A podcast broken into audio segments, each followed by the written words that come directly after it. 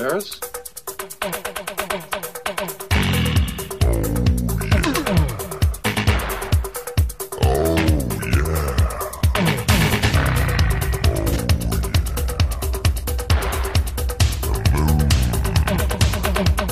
Olá pessoal, sejam bem-vindos ao podcast Cinema em Cena. Essa é a nossa edição de número 169, celebrando os 30 anos de Curtindo a Vida Adoidado.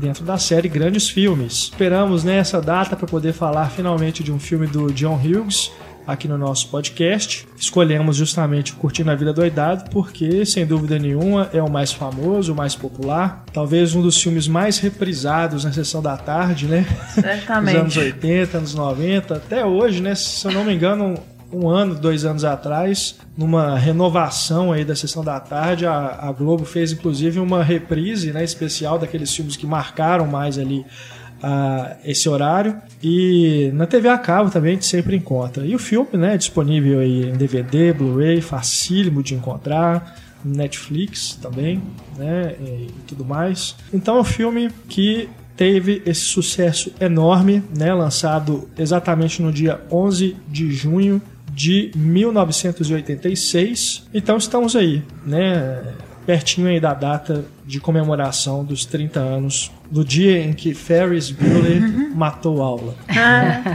Filme, como eu disse, dirigido pelo John Hughes, Ferris Bueller interpretado pelo Matthew Broderick, papel da carreira dele. E temos também no elenco Jennifer Grey fazendo a irmã do Ferris. Temos ainda o Alan Hill, que fa- que faz o Cameron, o melhor amigo dele. A Mia Sara, que faz a namorada do Ferris, a Sloane. E o Jeffrey Jones, que faz o inigualável Ed Rooney, o diretor da escola, né, que persegue o Ferris durante todo o filme. Aqui no nosso podcast Grandes Filmes, como vocês já sabem, a gente dedica o programa inteirinho para falar de um filme só. É claro que os fãs do podcast sempre pediram para a gente fazer um programa da série Grandes Diretores dedicado ao John Hughes e a gente vai atender também esse pedido. Aê! Depois desse programa especial pelo aniversário de 30 anos de Curtindo a Vida Doidado, na próxima semana vocês conferem grandes diretores John Hughes e a gente vai falar de Clube dos Cinco, Gatinhas e Gatões, Mulher Nota Mil, entre vários sucessos dos anos 80 que foram dirigidos pelo John Hughes. E a gente fala também daqueles filmes que ele roteirizou e produziu. Né? John Hughes que morreu novo, né? aos 59 anos, em 2009, teve um ataque cardíaco fulminante, deixou toda uma geração de luto. Né? Eu me lembro muito bem daquele ano, as várias homenagens que foram feitas ao John Hughes foi realmente uma perda, né? embora ele já estivesse afastado do cinema há um bom tempo. Mas ficava sempre aquela esperança de que um dia ele retornaria. Né? Mas, como isso não foi possível, nos resta celebrar essa carreira marcada por vários sucessos. Eu, Renato Silveira, aqui acompanhado neste programa mais uma vez de Stefânia Amaral, Olá! da equipe Cinema em Cena, e Ana Lúcia Andrade, Olá.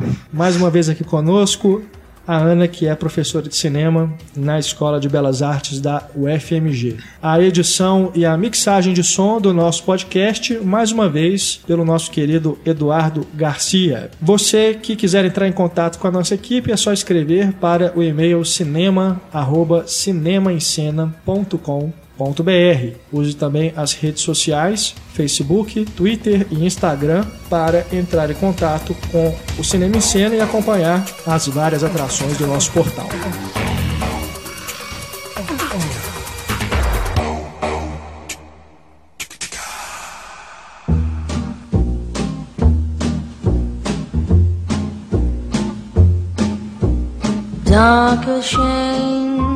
Vamos começando aqui o nosso podcast sobre Curtindo a Vida Doidado. Primeiro aqui com um apanhado bem rápido, né? E algumas curiosidades sobre a origem desse projeto. O John Hughes, que vinha aí de Clube dos Cinco e também Gatinhos e Gatões e Mulher Nota Mil, esse portanto é o quarto longa-metragem dele. Ele já tinha aí um nome já estabelecido ali em Hollywood. E a Paramount encomendou esse filme para ele, reza a lenda, que haveria ali, né, uma greve de roteiristas e o estúdio apressou, falou para ele é, que ele tinha pouco tempo para poder entregar o projeto, senão eles não, não seria possível aprová-lo. E aí o John Hughes escreveu o roteiro de Curtindo a Vida Doidada em menos de uma semana. Nó. Era claro que isso não foi simplesmente uma questão de pressão do estúdio. John Hughes ele era conhecido por ser muito dinâmico, né? Então ele dizem os colaboradores dele que ele filmava inclusive o primeiro tratamento do roteiro e depois na pós-produção que ele ia diminuindo a duração do filme. Então ele já filmava direto, claro que dava espaço também para os atores colaborarem durante as filmagens. Inclusive no caso do Curtindo a Vida Doidado, o papel do Sr. Rooney, o diretor, seria bem menor e o Jeffrey Jones foi incentivando o John Hughes a dar mais espaço, criar mais cenas para ele durante o filme. E acabou que ele se tornou quase que um dos personagens principais mesmo, né? Vai do começo até o final. Então, eu acredito até que aquelas, aquele monte de cenas de gags físicas, né? Isso muito, muito dali deve ter partido dessas intervenções né, do Jeffrey Jones, que é um, um comediante nato, também fez, claro, é, papéis dramáticos, mas é mais conhecido por esses personagens cômicos, né? Nos anos 80 são vários, né? Ele já, já era bem conhecido, enfim, foi realmente uma peça fundamental ali para o elenco do filme. O John Hughes afirmava que escreveu o roteiro já com o Matthew Broderick em mente para interpretar o Ferris Bueller. É, embora outros atores tenham sido considerados, principalmente o John Cusack, né? Uhum. Ele, as colaboradoras do John Hughes nesse filme, no making off que está no DVD, elas, elas inclusive frisam isso, que o John, John Cusack era uma das opções também que o estúdio deu para interpretar o protagonista de Curtindo a Vida Doidado. E elas falam, né, que mesmo que o John Cusack seja um ótimo ator, que se o Matt Broderick tivesse aceitado, que elas não saberiam o que fazer. Eu não sei se seria o mesmo filme também. É, porque é um dos castings mais é. É, perfeitos né, é. que a gente tem. Assim, um personagem que você não consegue imaginar outro ator fazendo. Você não desvincula do ator, né? É, não tem como. E o Alan Ruck tinha, tipo, 29 anos, fazendo um Exato, menino de... Né? E muito bem Colegial. também, tá fenomenal naquele papel. É. Também é o grande papel dele. Sim, sim, sem dúvida. Acho que dos três, né? Uhum. É. É, o Jeffrey Jones, que realmente teve, já tinha, né, uma, até por ser veterano, já tinha uma carreira estabelecida, mas os três jovens ali, né, despontaram realmente com esse filme, o Alan Ruck e a Mia Sara. E os dois, principalmente, ficaram realmente marcados por isso, né? Porque depois eles continuaram a carreira, trabalham até hoje uhum. é, na indústria, mas mais em televisão, mas também fazem alguns filmes. Mas realmente só o Matthew Broderick que conseguiu ter uma carreira é, mais expressiva, né? Ele já tinha feito, antes do Curtindo a Vida Doidado, os Jogos de Guerra, em 83, que foi um filme também de muito sucesso. Ele tem um papel também, O Feitiço de Áquila, que é de 85. E logo depois do Curtindo a Vida Doidado, ele já emplacou o Projeto Secreto Macacos, outro sucesso aí da Sessão da Tarde, né? Que... Com a Helen Hunt. Isso, que é um filme também bem interessante.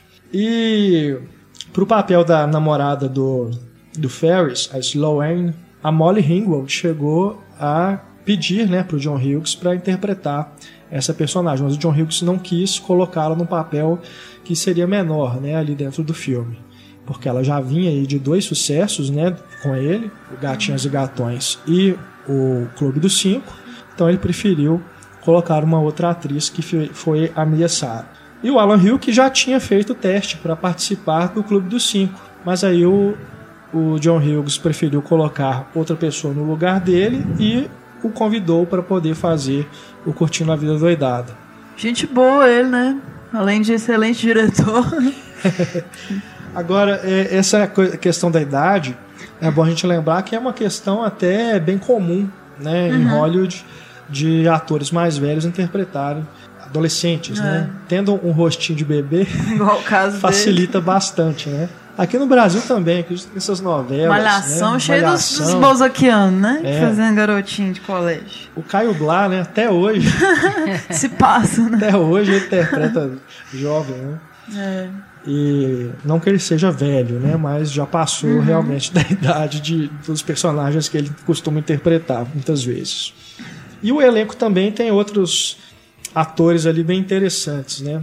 A secretária do Ed Rooney, ela é muito engraçada, né? Que é a Ed McClurg, que é uma comediante também bem conhecida, né? O rosto dela a gente lembra de vários outros filmes, de, de tê-la visto em vários outros filmes, e é muito engraçada aquele papel, né? Aquela pessoa totalmente avoada ali e que é destratada, né? Pelo pelo diretor. Ela também é, sugeriu vários cacos de gags, né? Uhum. Na, e ele aprovava. e tem uma curiosidade também que os pais do, do Ferris, né? Interpretados pelo Lyman Ward e pela Cynthia Pickett, eles se conheceram no set e se casaram. Ah, oh, que bacana. Viraram, viraram, um casal na vida real também. São separados, né? Mas chegaram a ter dois filhos. Mas é, é engraçado, né? No, no making-off eles contam essa história como é que eles se conheceram, como é que eles iniciaram o, o relacionamento. É, então tem essa trivia aí também do, dos bastidores. O Alan e o Matt Broderick também eram né, amigos já, fizeram é. uma peça juntos, do Neil Simon. Então o John Hughes achou bacana já ter uma química de amizade ali, né? Que pudesse, em vez de ser dois atores que vão ter que fingir essa química, eles já tinham, né? Embora grandes atores fingem qualquer coisa, né? É. Uhum. Sem Mas dúvida é facilita, é né? É, dá uma química, né, maior. Ainda mais projeto às pressas, assim, né? É. Quanto mais a favor, melhor.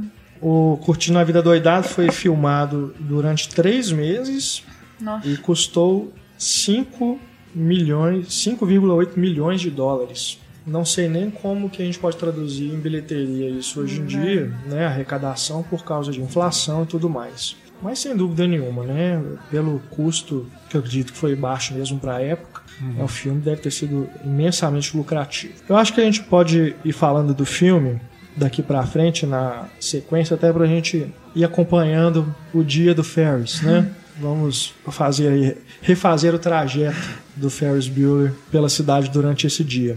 Que, aliás, é uma questão até que facilitou né, para a produção, porque como se passava em um dia só, não tinha troca de figurino. Uhum. Então isso também já barateou um pouco e facilitou para que a filmagem acontecesse rapidamente. É, o filme que se passa, que começa né, ali dentro do quarto do Ferris, a sequência de créditos iniciais já nos apresenta a essa farsa que ele faz para os pais, fingindo que está doente para não ir à aula. E o negócio é tão é, é, é um fingimento tão descarado, tão descarado que ele mesmo se surpreende que os pais não acredito caem, que eles né? acreditaram, né? Meu, minha pior performance. Gente, mas é, eu não sei se é na primeira vez que eles vão lá despedir dele, ou é mais na frente, que eu notei, quando eles vão.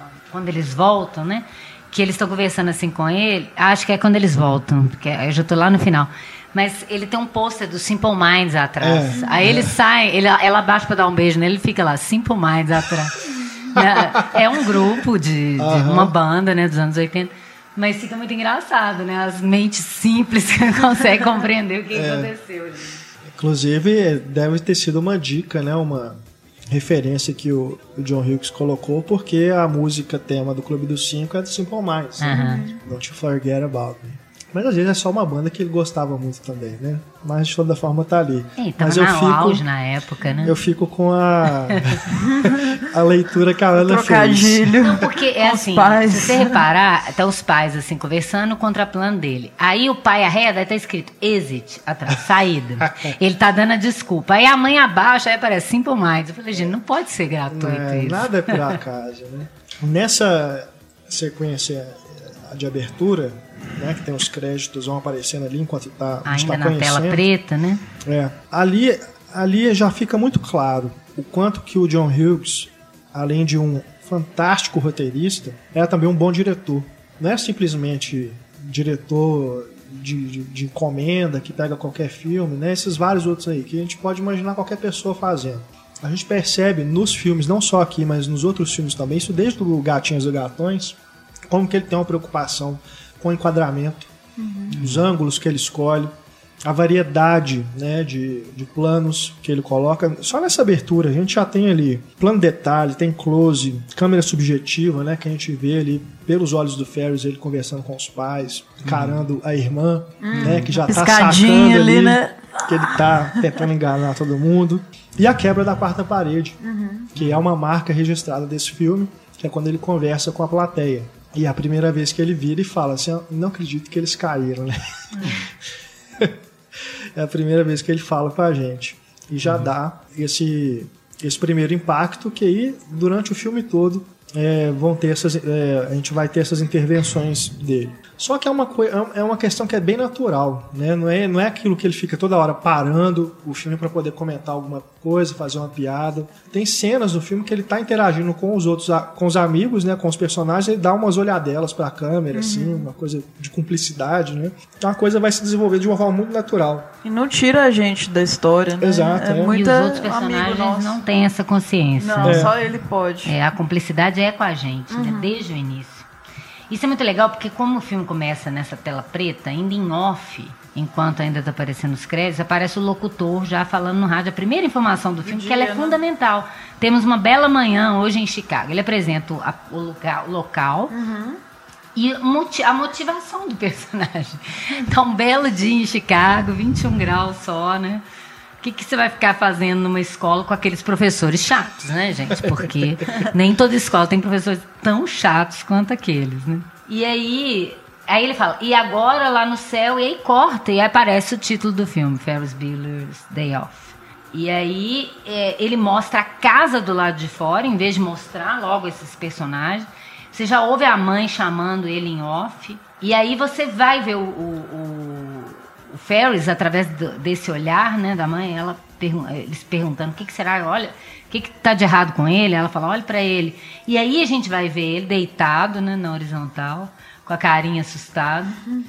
E assim que você viu ele, já passa para essa câmera subjetiva que você estava falando. Então ele já te coloca pelo olhar dele de cara, né? Antes até dele conversar com você. Uhum.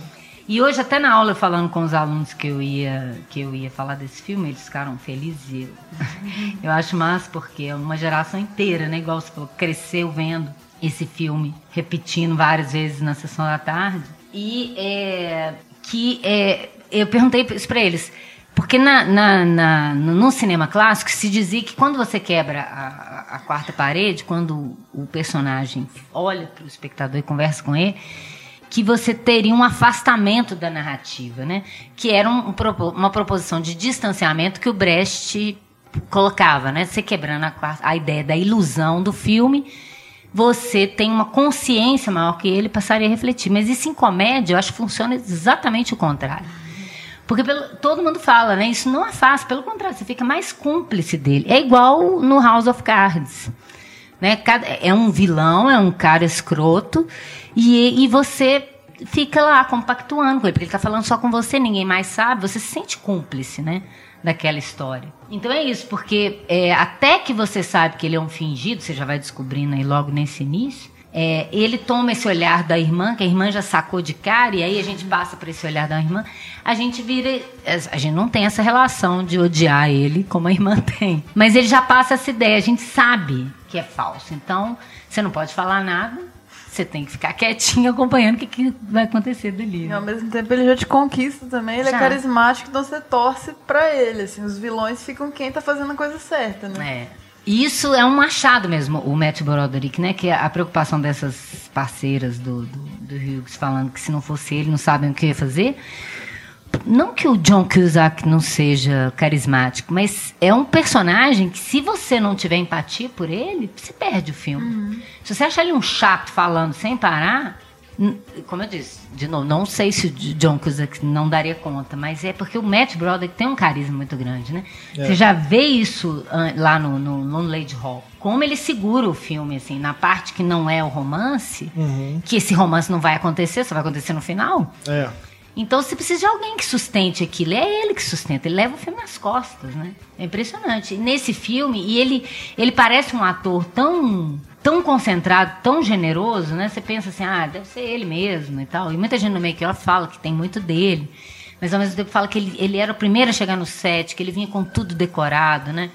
Que ele ajudava os outros atores a passar a cena. Na cena que a mãe, no final, essa que eu falei do, do Simple Minds, é, é, ela esqueceu de cobrir ele com cobertor, ele fala cobertor. Blanket. e ela fala que foi tão é bonitinho, bom. porque aquilo combina com o personagem. É um bebezinho, né? Ele ajudou ela sem precisar cortar a cena e deu uma dimensão muito melhor para a relação dos dois, né? Muito bom. Ele é muito bom ator mesmo, você vê isso. Né? Aquela cena inicial já é mais uma identificação, assim, né? Que tem MTV, assim. É. Anos 80 total, ele já liga na MTV, você já, já fica empolgado na cadeira, assim, meu é. Deus! É, e até é, torcia pra ele ficar mais em casa, assim. Que era uma criança mais caseira. Falava, não, então ele vai fazer outras coisas em casa. Não, ele saía e tal, não ficava vendo MTV. Mas é muito legal esse momento dele em casa também, né? Ele com aquele moicano tomando banho, com roupão, assim, ele curte Esqueceram também. de mim. É, exato. Ele curte tudo. As etapas todas, né? É, é muito bom, né?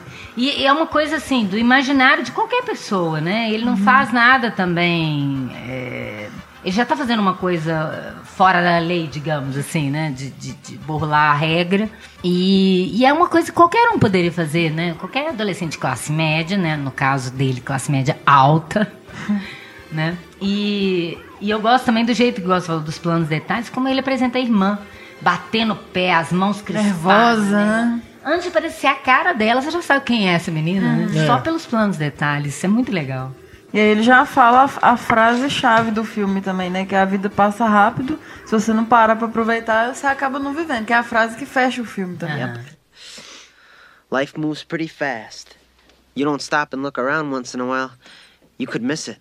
Ele começa meio que. Uma das primeiras coisas que ele fala é a última. Então, é o objetivo de tudo. É o leite Bora curtir o doidado.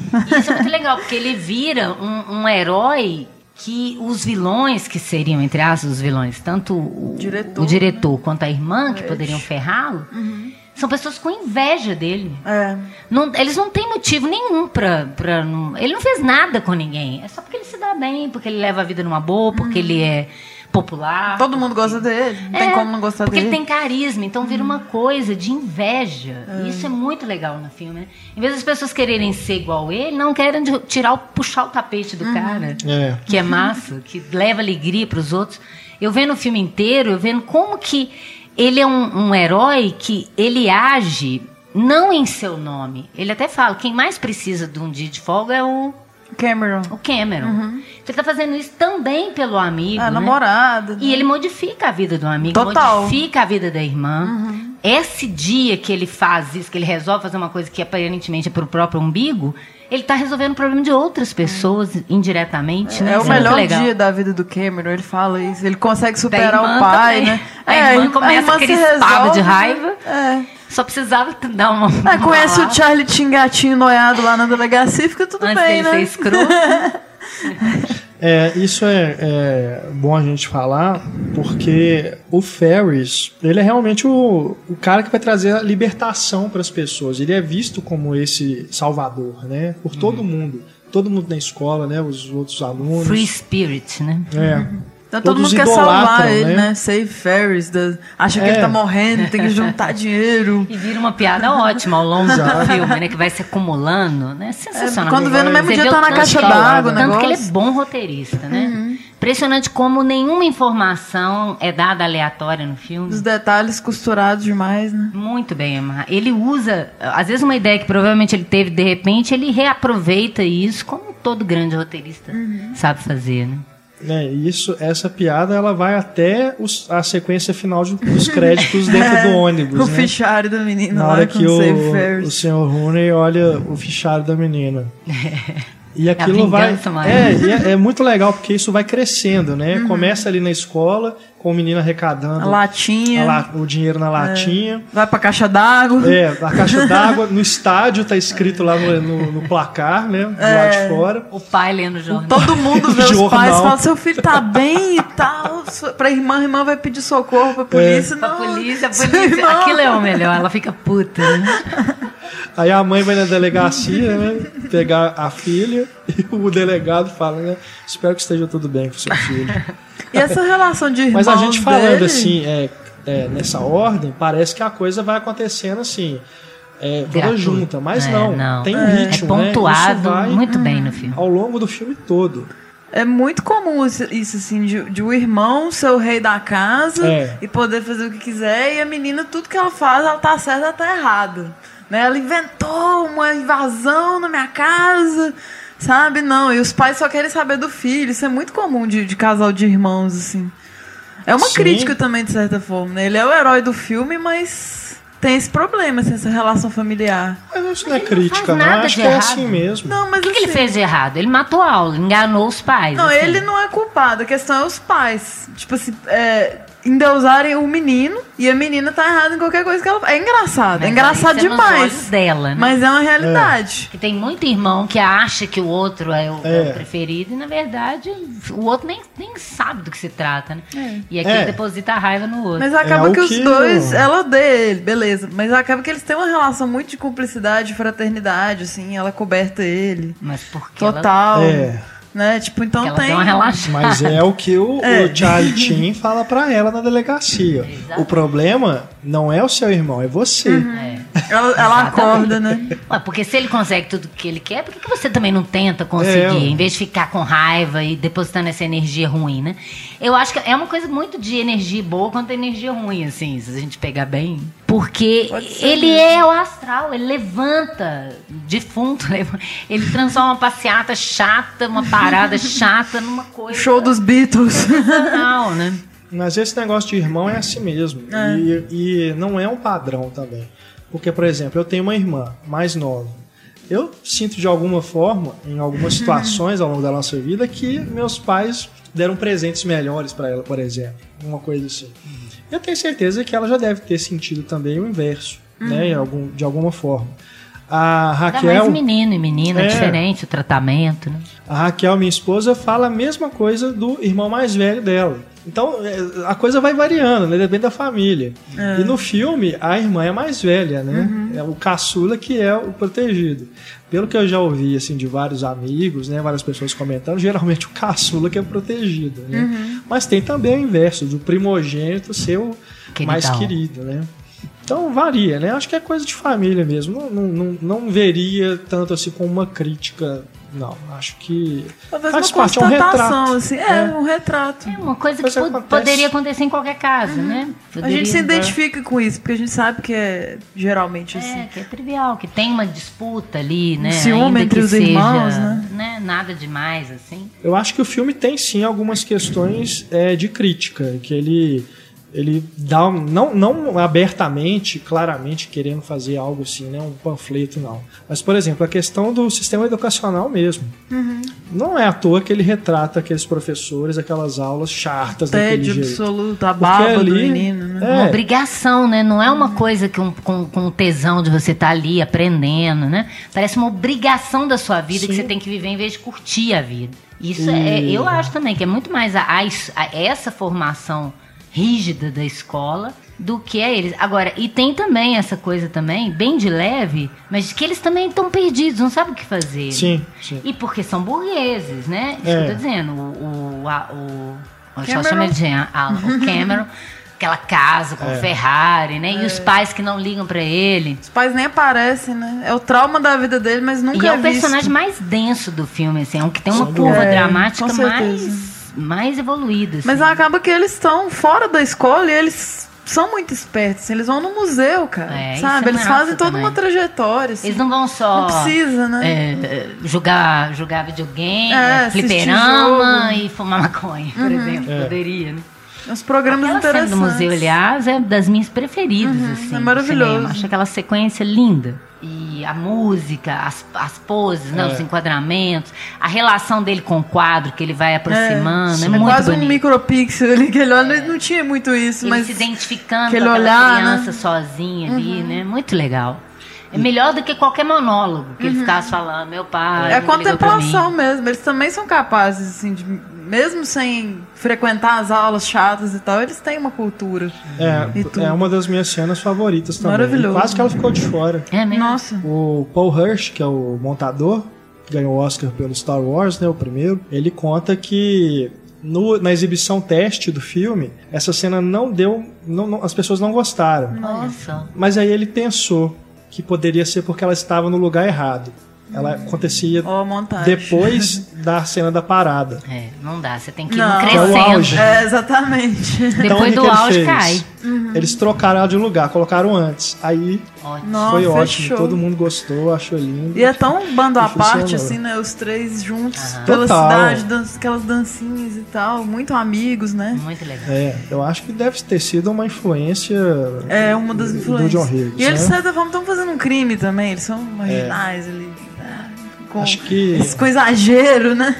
a primeira noite de um homem também, né? Essa Tem muita questão de, coisa. e agora? O que, É. que a gente O vai que que fazer? ele vai fazer? né?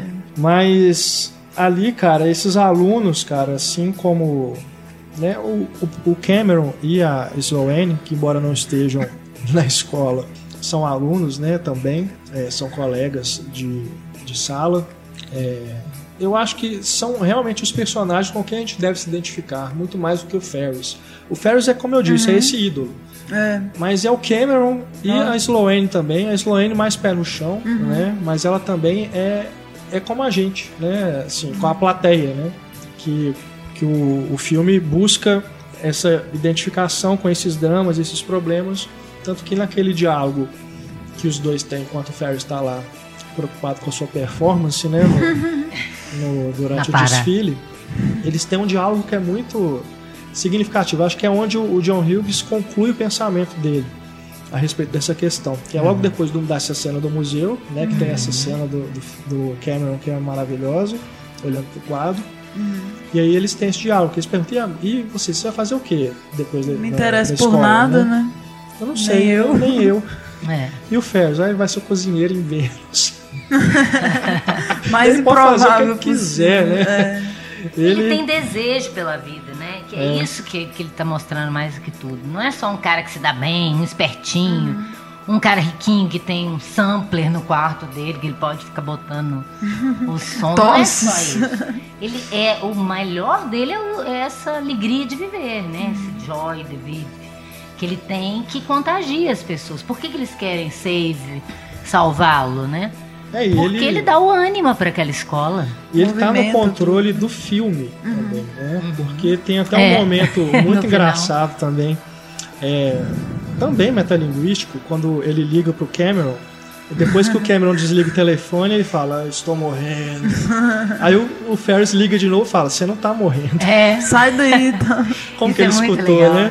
É, ele Claro fala, que- aposto que o Cameron tá lá no carro, É. decidindo se não vem vou, ou não vai. eu não Corta, vou, ele tá lá. Eu vou. Ai, volta pro carro. Ele É tá como se ele fosse um deus mesmo, É. onipresente, onisciente, né? Não, tem uma outra cena também que é impressionante.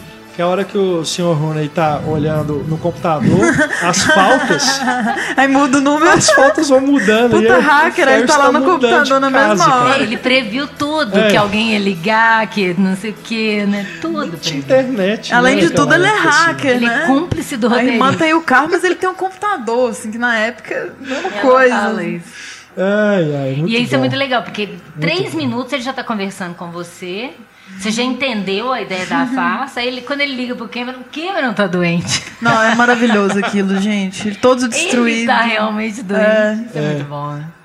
É, os dois, eles são quase que o oposto um do É, outro, uma né? complementação. E eu acho que Porque- tem tudo a ver nessa época da adolescência, né? É. O seu amigo de verdade não é necessariamente aquela figura da turma que é igualzinho você, né? É o É esquisito, o eu sou oposto, popular, você vai... complementa É. naquilo que você não tem, né? Eu me identifico muito mais com o Cameron, assim, total. Porque, Ah, eu também. Tipo, eu Nossa, adoro o Ferris, direto. mas assim, o Cameron. Eu realmente ficava doente quando eu faltava na aula. sabe? Achava que eu tava morrendo e era preocupada com minha mãe, meu Deus. Então aquilo é tudo, assim, esse, esse nervoso que ele tem, né? Que balança a trama também. Não adianta também só porra louquice. Tem que ter disciplina ali também.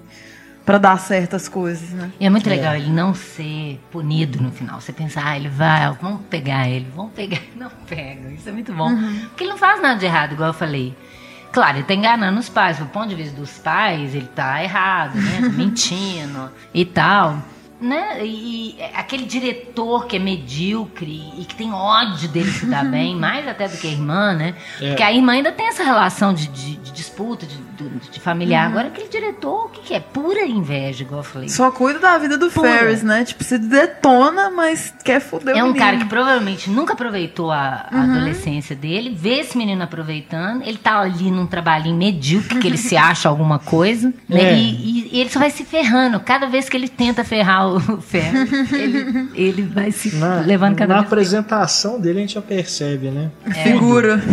Porque ele A- é a metódico ali, né? Tira uma sujeirinha assim da mesa. No, no, no nome dele, a plaquinha dele do nome na mesa, ele já É. tira ali. É muito boa a Na hora que ele, apresentação, né? que ele liga pra mãe do Ferris e fala: Eu passei a manhã inteira verificando os registros do seu filho. É muito amor. É muito amor. Ele Só tem esse sadismo, nele. né? Esse sadismo dele de querer ferrar o Ferris de todo modo. E é muito engraçado também. É, é outro, outro momento muito bom do Jeffrey Jones, quando a, a secretária vira, vira para ele e fala: Nossa, mas você tá parecendo o Dirt Harry. É. Aí ele faz, tipo, tentando imitar o Clint Eastwood, mas fica um negócio tosco, né? Uma imitação Tosco, que não dá coitado. certo. É, é aquelas figuras que não que, que, que, que acabam ah, é, tendo um papel coadjuvante na vida, né? É. E tem ódio dos protagonistas, né? Daquelas figuras que agem e tomam conta da sua própria vida. Porque o cara não dá conta de ser um protagonista, né? Então ele vira, no mínimo, um antagonista medíocre. É. Mas o que eu acho interessante também é que, claro, o, o Rooney é esse inimigo principal. A irmã do Ferris, né, vivida pela Jennifer Grey, também tem esse papel, né, de tentar impedir ali que o Ferris consiga se dar bem mais uma vez. Mas o único personagem que tem tanto poder quanto o Ferris e consegue pará-lo em algum momento é o Cameron. E a gente percebe isso no final, porque é o único que consegue enganar o Ferris quando ele finge que afogou na É piscina. mesmo. É a única vez que a gente vê o Ferris preocupado e ele realmente, né, É. ele cai no- na brincadeira do Cameron e depois, quando o Cameron vira pra ele depois que destrói o carro do pai na garagem, ele vira pro Ferris e fala: "Você acha que as pessoas não conseguem parar o Ferris Bueller? Não consegue o quê? Não conseguem parar Ferris Bueller, né?" Eu consigo. É porque ele, naquele momento ali que o Ferris estava tentando, não, eu assumo a culpa, Ah. né? Disse, não, deixa comigo. Então is- isso é bacana, né? É. Mais um, um uma- um- um lado bacana dessa amizade dos dois, que eles estão realmente equiparados ali. E é Ele é legal razão, ele querer né? assumir isso, né? Ele, e ele fala pra você pra câmera, nossa, acho que eu vou devolver esse carro e tal. E logo depois já mostra ele guardando na garagem. Quer dizer, ele tá preocupado com o Aham. amigo também. Chega no final, quando ele fala isso, é muito bonitinho, né? E, não, É. eu assumo a responsabilidade, você não vai se ferrar, né? E o outro fala, não, eu tenho que assumir as minhas responsabilidades, né?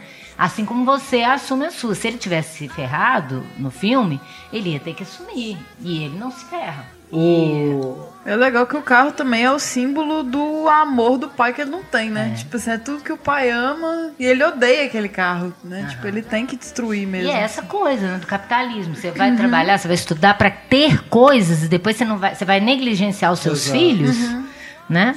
Isso é uma coisa até interessante, porque no começo do filme, no primeiro monólogo do Ferris, ele fala que não quer ficar dentro da escola. gosta de ismos nenhum. É, É, os estudando, ferro, o que, que ele quer se preocupar você. com não sei o que na Europa? Não o que, tem a ver com a vida europeu. dele? Isso É não bem- vai mudar o fato de que eu não alienada. tenho um carro, né? É.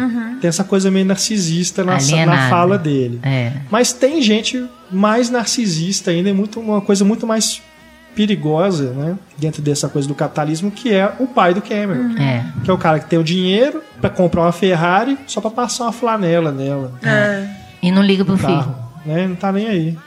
Cuida, Status o total. Cameron fala, né? Ele gosta mais do carro do que da minha mãe. Né? Então é uma coisa realmente esse, esse símbolo né, do, do, do carro e até mesmo no momento em que ele deixa esse carro com aqueles é, funcionários do estacionamento, os manobristas, se a gente perceber que é um estrangeiro e um negro, Uhum. ele dá também, é uma coisa também libertária, ele dá para esses dois personagens essa chance de poder usufruir de um, um, um símbolo do, de, de dinheiro, né, de poder. É, e essa ideia de desigualdade, né? Se só uns poucos têm isso, então quem não tem pode É. querer aquilo. né? E e é muito legal também essa pontuação, que de repente sai o carro voando no meio da narrativa, né? em câmera lenta, de repente você esqueceu do carro, vem o carro. E é massa Com a referência eles... Star Wars, né? A Sim. música ah, é e também como se fosse a nave, né? Voando, né? Passando assim por cima da câmera. E eles também só querem curtir, assim, tipo, eles vão devolver o carro bonitinho, assim, bonitinho só ferrou só a quilometragem. A quilometragem né? Então, é, é, é, é, eu sei que, eu entendo que é um mote para acontecer aquilo, mas é a única coisa que não me desce no roteiro, é isso. É. O Ferris é muito inteligente para achar que dá ré no carro vai voltar a quilometragem, né, gente? Ou é uma desculpa também, não precisa né? nem ser tão inteligente. Ou é tipo assim, não, depois a gente volta, a gente é. resolve é. essa treta aí. Não, mas ele faz isso, porque ele, se ele tivesse só falado pro Cameron pra enrolar ele pra sair com o carro. Processo, não é. dá certo, mas né? eles fazem o processo é. com aquele carro ligado aquele ali, aquilo com ali. Com a pedra, né, no, no acelerador. É, você encara como ré. simbólico, porque vamos e é uma coisa simbólica mesmo, não tem jeito de voltar atrás. Uhum. O que você já seguiu para frente. Não é de volta pro futuro, né? Então, não adianta. Você tem que pensar antes de fazer besteira, porque uhum. depois não tem mais volta. E ainda é. assim ninguém se arrepende, fica tudo lindo. É por isso que eu tô falando, vira simbólico, é. porque não é factual. Porque não, você, você nem vê a consequência disso, né? Uhum. É para resolver a relação deles ali, né? Uhum. Mas eu acreditava que dava certo. Você Eu também, porque era, esse nova da com o cara do seu pai. Quando eu era criança, eu jurava que dava certo. ai, ai. Se fosse assim, né? Nossa, é. Você vende qualquer carro como se fosse zero quilômetro. Muito bom. E é legal porque aí tem aquele, lá na, na, na chamada, né? Porque o filme começa Ferris Bueller's Day Off, né? Depois você tem... É... Ah, eu acho muito legal também que ele começa a conversar com a câmera, né? Parece aqueles começa a escrever ah, aquelas sim. coisas. A listinha de enganações. Né? É. É moderno pra caramba. É, muito né? moderno. Naquela tenta... computador chegando, né? Aparecendo na tela. Tem umas coisas que risca, assim. É. Ele tenta ensinar, legal. né? Como que, uhum. que faz pra fingir que tá doente. Né? É, e é bacana que não é didático. Tipo, se ele tá mexendo naquela estatuazinha ali com o negócio, você fala, que diabos ele tá fazendo? E depois que você vai entender que é o esquema do boneco, né? Da é. porta e tal. Você vai uhum. descobrindo ao longo do filme que, que ele uhum. arrumou, né? O, a, o, o, som, ele não explica nada, vai mostrando o teclado, assim, com sons de doente. É, a gente ah, vê que ele doido. é um, um, A inteligência dele ele usa pra fazer uhum. essas, é um prazer. essas engenhocas ali dentro de casa, né? O gravador, né, da, da campainha também. Até a funerária ele arrumou uma gravação pra é. simular a morte da avó da Sloane lá. Não, isso depois o, o, o, John Hughes vai reaproveitar no Esqueceram de Mim, né? Que ele escreveu o roteiro. Uhum. Que o Kevin também faz essas é, engenhocas dentro de casa, né? Total. É inteligente também para fazer essas coisas. Mas ali a gente também percebe que, apesar do Cameron ser é, obviamente mais rico, o, o a família do Ferris também não é pobre de jeito não, nenhum. Não. Aquela casa é enorme. Três carros, parece, né? né? Dois, três carros. Os pais é, parece que. Naquela época, o computador não era uma coisa barata, é. né? E tem aquele equipamento de som, né? É. É, tem até uma hora que ele brinca também, que ele tá com um instrumento musical lá. É, ele até fala, não tive aulas, é. ou seja, sou autodidata, não preciso de nada. não, mas acho que nem é isso, acho que é, é, é, porque ele tá ali lamentando que, primeiro ele fala, né, eu pedi um carro, me deram um computador. Aí depois volta para essa cena, ele tá ali brincando e ele tá tocando tudo errado, né? Então parece assim, ah, me deram outro presente à, à toa, eu não queria isso. Os meus pais gastaram dinheiro com essa futilidade. Estão me mimando, né? né? E ele é super mimado, Boa. a gente vê isso, né? Na uhum. forma como os pais tratam ele. Uhum. É, não acreditam nunca que ele seria capaz de estar de tá mentindo, né? Mas tem lá na, na, na, sala de aula, né, o homem, o professor, que eu falei até que ele ficou famoso só de Biller, Biller. Biller. Ah, sim, o que faz a chamada, né? Que faz a chamada. Faz aula de economia. Né? A economia? ele faz isso, que aí você óbvio que todo mundo conhece o Biller, né? Aquele professor panguá que não viu que ele não tá ainda na sala. Aí depois ele chama o Fry, que é o Cameron, né? E aí ele já faz a transição para o amigo, né? É, essa ideia, né? Como eu falei, ele como que é? Ele é, é bom de roteiro. Ele apresenta o Ferris, depois ele vai para a escola, né? Aí ele mostra que ele não tá lá, aí ele vai e chama o cara, vai pro cara. Quando ele faz a chamada, ele já faz a ponte para apresentar esse personagem, como eu falei. E ele está doente. Ele também não foi na aula, você falou, ah, será que ele também está matando? Não, não, ele está doente. De fato, é. Está realmente doente, tadinho. Mas às vezes a doença dele também é uma coisa, essa relação com o pai, né? Ele se acha muito pior do que ele tá. Mas ele não Aí tá só dele sair, ele. Não, ele realmente tá né? tá doente. Mas o Ferris cura ele, né? Ele sai dali e ele vira outra pessoa, né? Nem parece que ele tá doente. E aí, logo depois, né, que ele resolve essa. essa e o Ferris te explica, né? Ele explica, eu acho que ele usa muito dessa conversa com o público para também estabelecer a profundidade das relações também. Porque ele fala que ele é o melhor amigo dele desde uhum. criança, né? E aí ele fala que se tem alguém que precisa de um day off é o, é uhum. o Cameron. E aí ele apresenta o Ed falando com a mãe e tal. Aí ele apresenta a secretária, a Grace que é uma apresentação sensacional também dela, né? Tirando o lápis do Tirando cabelo. o lápis do cabelo. Você viu ela contando, meio que, é. Que ela arrumou o cabelo alto, aí o John Higgs olhou e falou assim, ué, quantos lápis você consegue colocar dentro do seu cabelo? Muito bom. Sem cair. Ela falou que ia enfiando, balançando a cabeça, pra fazer aquela gag, né? Ela tira um lápis, depois tira outro, depois tira outro. Uma gag ótima. E a Sloane também, que é apresentada ali dentro da sala, né? Como se fosse uma aluna qualquer, a gente não sabe quem que é aquela uhum. menina. Mas a gente vê que ela tá preparada pra alguma coisa, que ela já põe a jaquetinha assim de é. franjas, é. né? Ela já sabe. Já olha a unha assim, já tá na hora, né? É. Vamos, vamos, minha avó vai morrer agora aqui. E aí, mas aí essa cena em que eles enganam o diretor, né, falando da morte da, da avó da Sloane, é também uma, uma cena que ela é construída para enganar a gente. É. Claro que agora a gente já sabe, né? A gente não sabe é, que ele realmente não está falando com o pai dela, né? Gente... Mas se você perceber a construção é. dela, é primeiro, ele já tinha mostrado que o Ferris consegue usar duas linhas, né, no telefone uhum. dele. Uhum. Que ele fala com o pai e com o Cameron ao mesmo tempo. Então, é, na hora que ele liga pro Rooney, e o Rooney fala assim: ah, isso aqui é o Ferris. É, deixa comigo. Aí você já imagina, né? deve pilantra. ser ele que tá imitando, né, a voz. Ele escracha o pai da menina, entre aspas, é. achando, jurando que, que, que é o Ferris, e a gente fica, nossa, se era o pai da menina mesmo, a gente acredita. Com é. a secretária que era o pai da menina. hora corta e mostra o Ferris. Nessa hora ele não corta, então uhum. você fala, será? Meu Deus. É. Porque é legal, porque ele poderia simplesmente voltar pro Ferris e o Ferris tipo, ficar rindo pra Olhar câmera, né? Igual a hora que ele tava lá fazendo os barulhos de como se estivesse passando mal, né? Quando ele tá falando com os colegas no telefone público. Uhum. Mas não, né? É como, como vocês disseram. É faz a gente bom. enganar. Cria suspense. Essa montagem é muito boa, porque às vezes ele te mostra aquela cena de. até exagerada, aquelas caras daqueles meninos entediados vendo a aula. Baba, né? né? Chiclete, a bola de chiclete Todo gigante. mundo não tédio, né? No momento que você tá cheio de energia na vida, você tá ali parado naquela uhum. sala e tal. Você entende, todos eles queriam ser o Ferris. Uhum. E ele faz esse contraponto, ele vai pro Ferris. É. é o paradeiro e ele tá lá cantando. Desenhando uma mulher pelada no pente. No pente. No computador. Ele tá dançando a música do Dini Eugênio, uhum. né? E, e, brincando, né? É, ele, ele, ele faz um contraste o tempo todo através da montagem, né? uhum. né? Para parecer, para reforçar isso dele, dele, ser cheio de vida também, né? E ali de novo a gente tem o Jeffrey Jones com a Ed McClurg naquela cena do ali no escritório que eles ficam desesperados. E aí você vê de novo esse humor físico muito uhum. bom, né? Dos dois. Uhum. Mas o Jeffrey Jones é uma coisa impressionante. Depois, quando ele vai tentar invadir a casa, né? Do Ferris também.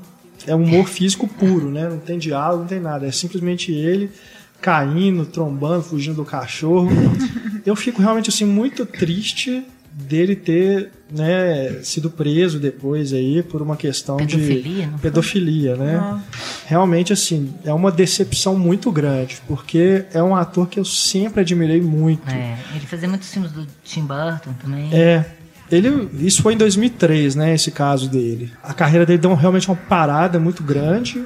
Depois ele voltou a fazer alguma outra coisa aí. Parece que o caso foi resolvido, né? Mas é, puxa vida, né? né? É difícil. É realmente assim um baque. Então, né? Mas de toda forma, é, não dá para negar que ele realmente tinha muito talento para comédia. É. E sem fazer força, assim, é. sem fazer careta, né? Sem nada sabe dominar o personagem, né? É. E é legal que nesse momento que volta lá depois da confusão, né, que ele te dá essa motivação do vilão, né?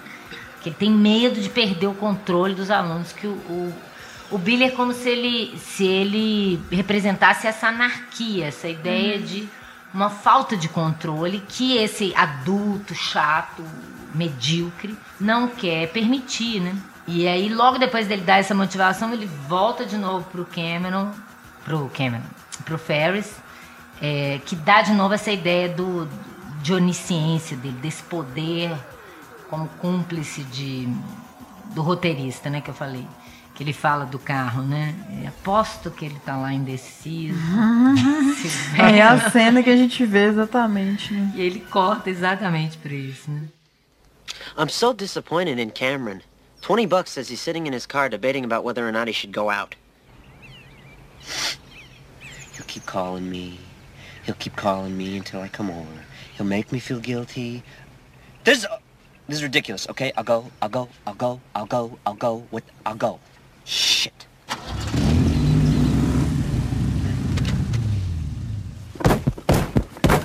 God damn it! E tem uma, um, um, um plano muito delicado, né?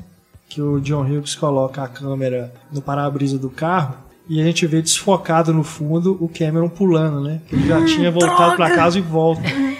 É, um negócio, é uma cena tão bonitinha Tem assim. cenas assim, né, é, que acontece no É um enquadramento tão delicado assim que é mais um, um, um, detalhe, né, que faz a diferença no filme, que mostra o talento do diretor. A preocupação que ele tem com a imagem, né? De é, fazer tem, um enquadramento Tem legal. uma hora que eu acho que é a mais linda, que eu acho que eles estão na, tipo na bolsa de valores, olhando a cidade de cima sim, daquele prédio. Sim. E aí eles colocam a cabeça. Nossa, aquilo é bonito demais, que eles são filmados de baixo, assim, olhando ah, para tudo, né? Aí a gente né? olha, nossa, aquilo é lindo. É, então, é, é bem legal. Nessas coisas, assim, é, de imagem e de som também. Uhum. Porque tem uma hora que o. Os planos aéreos da cidade. Uhum.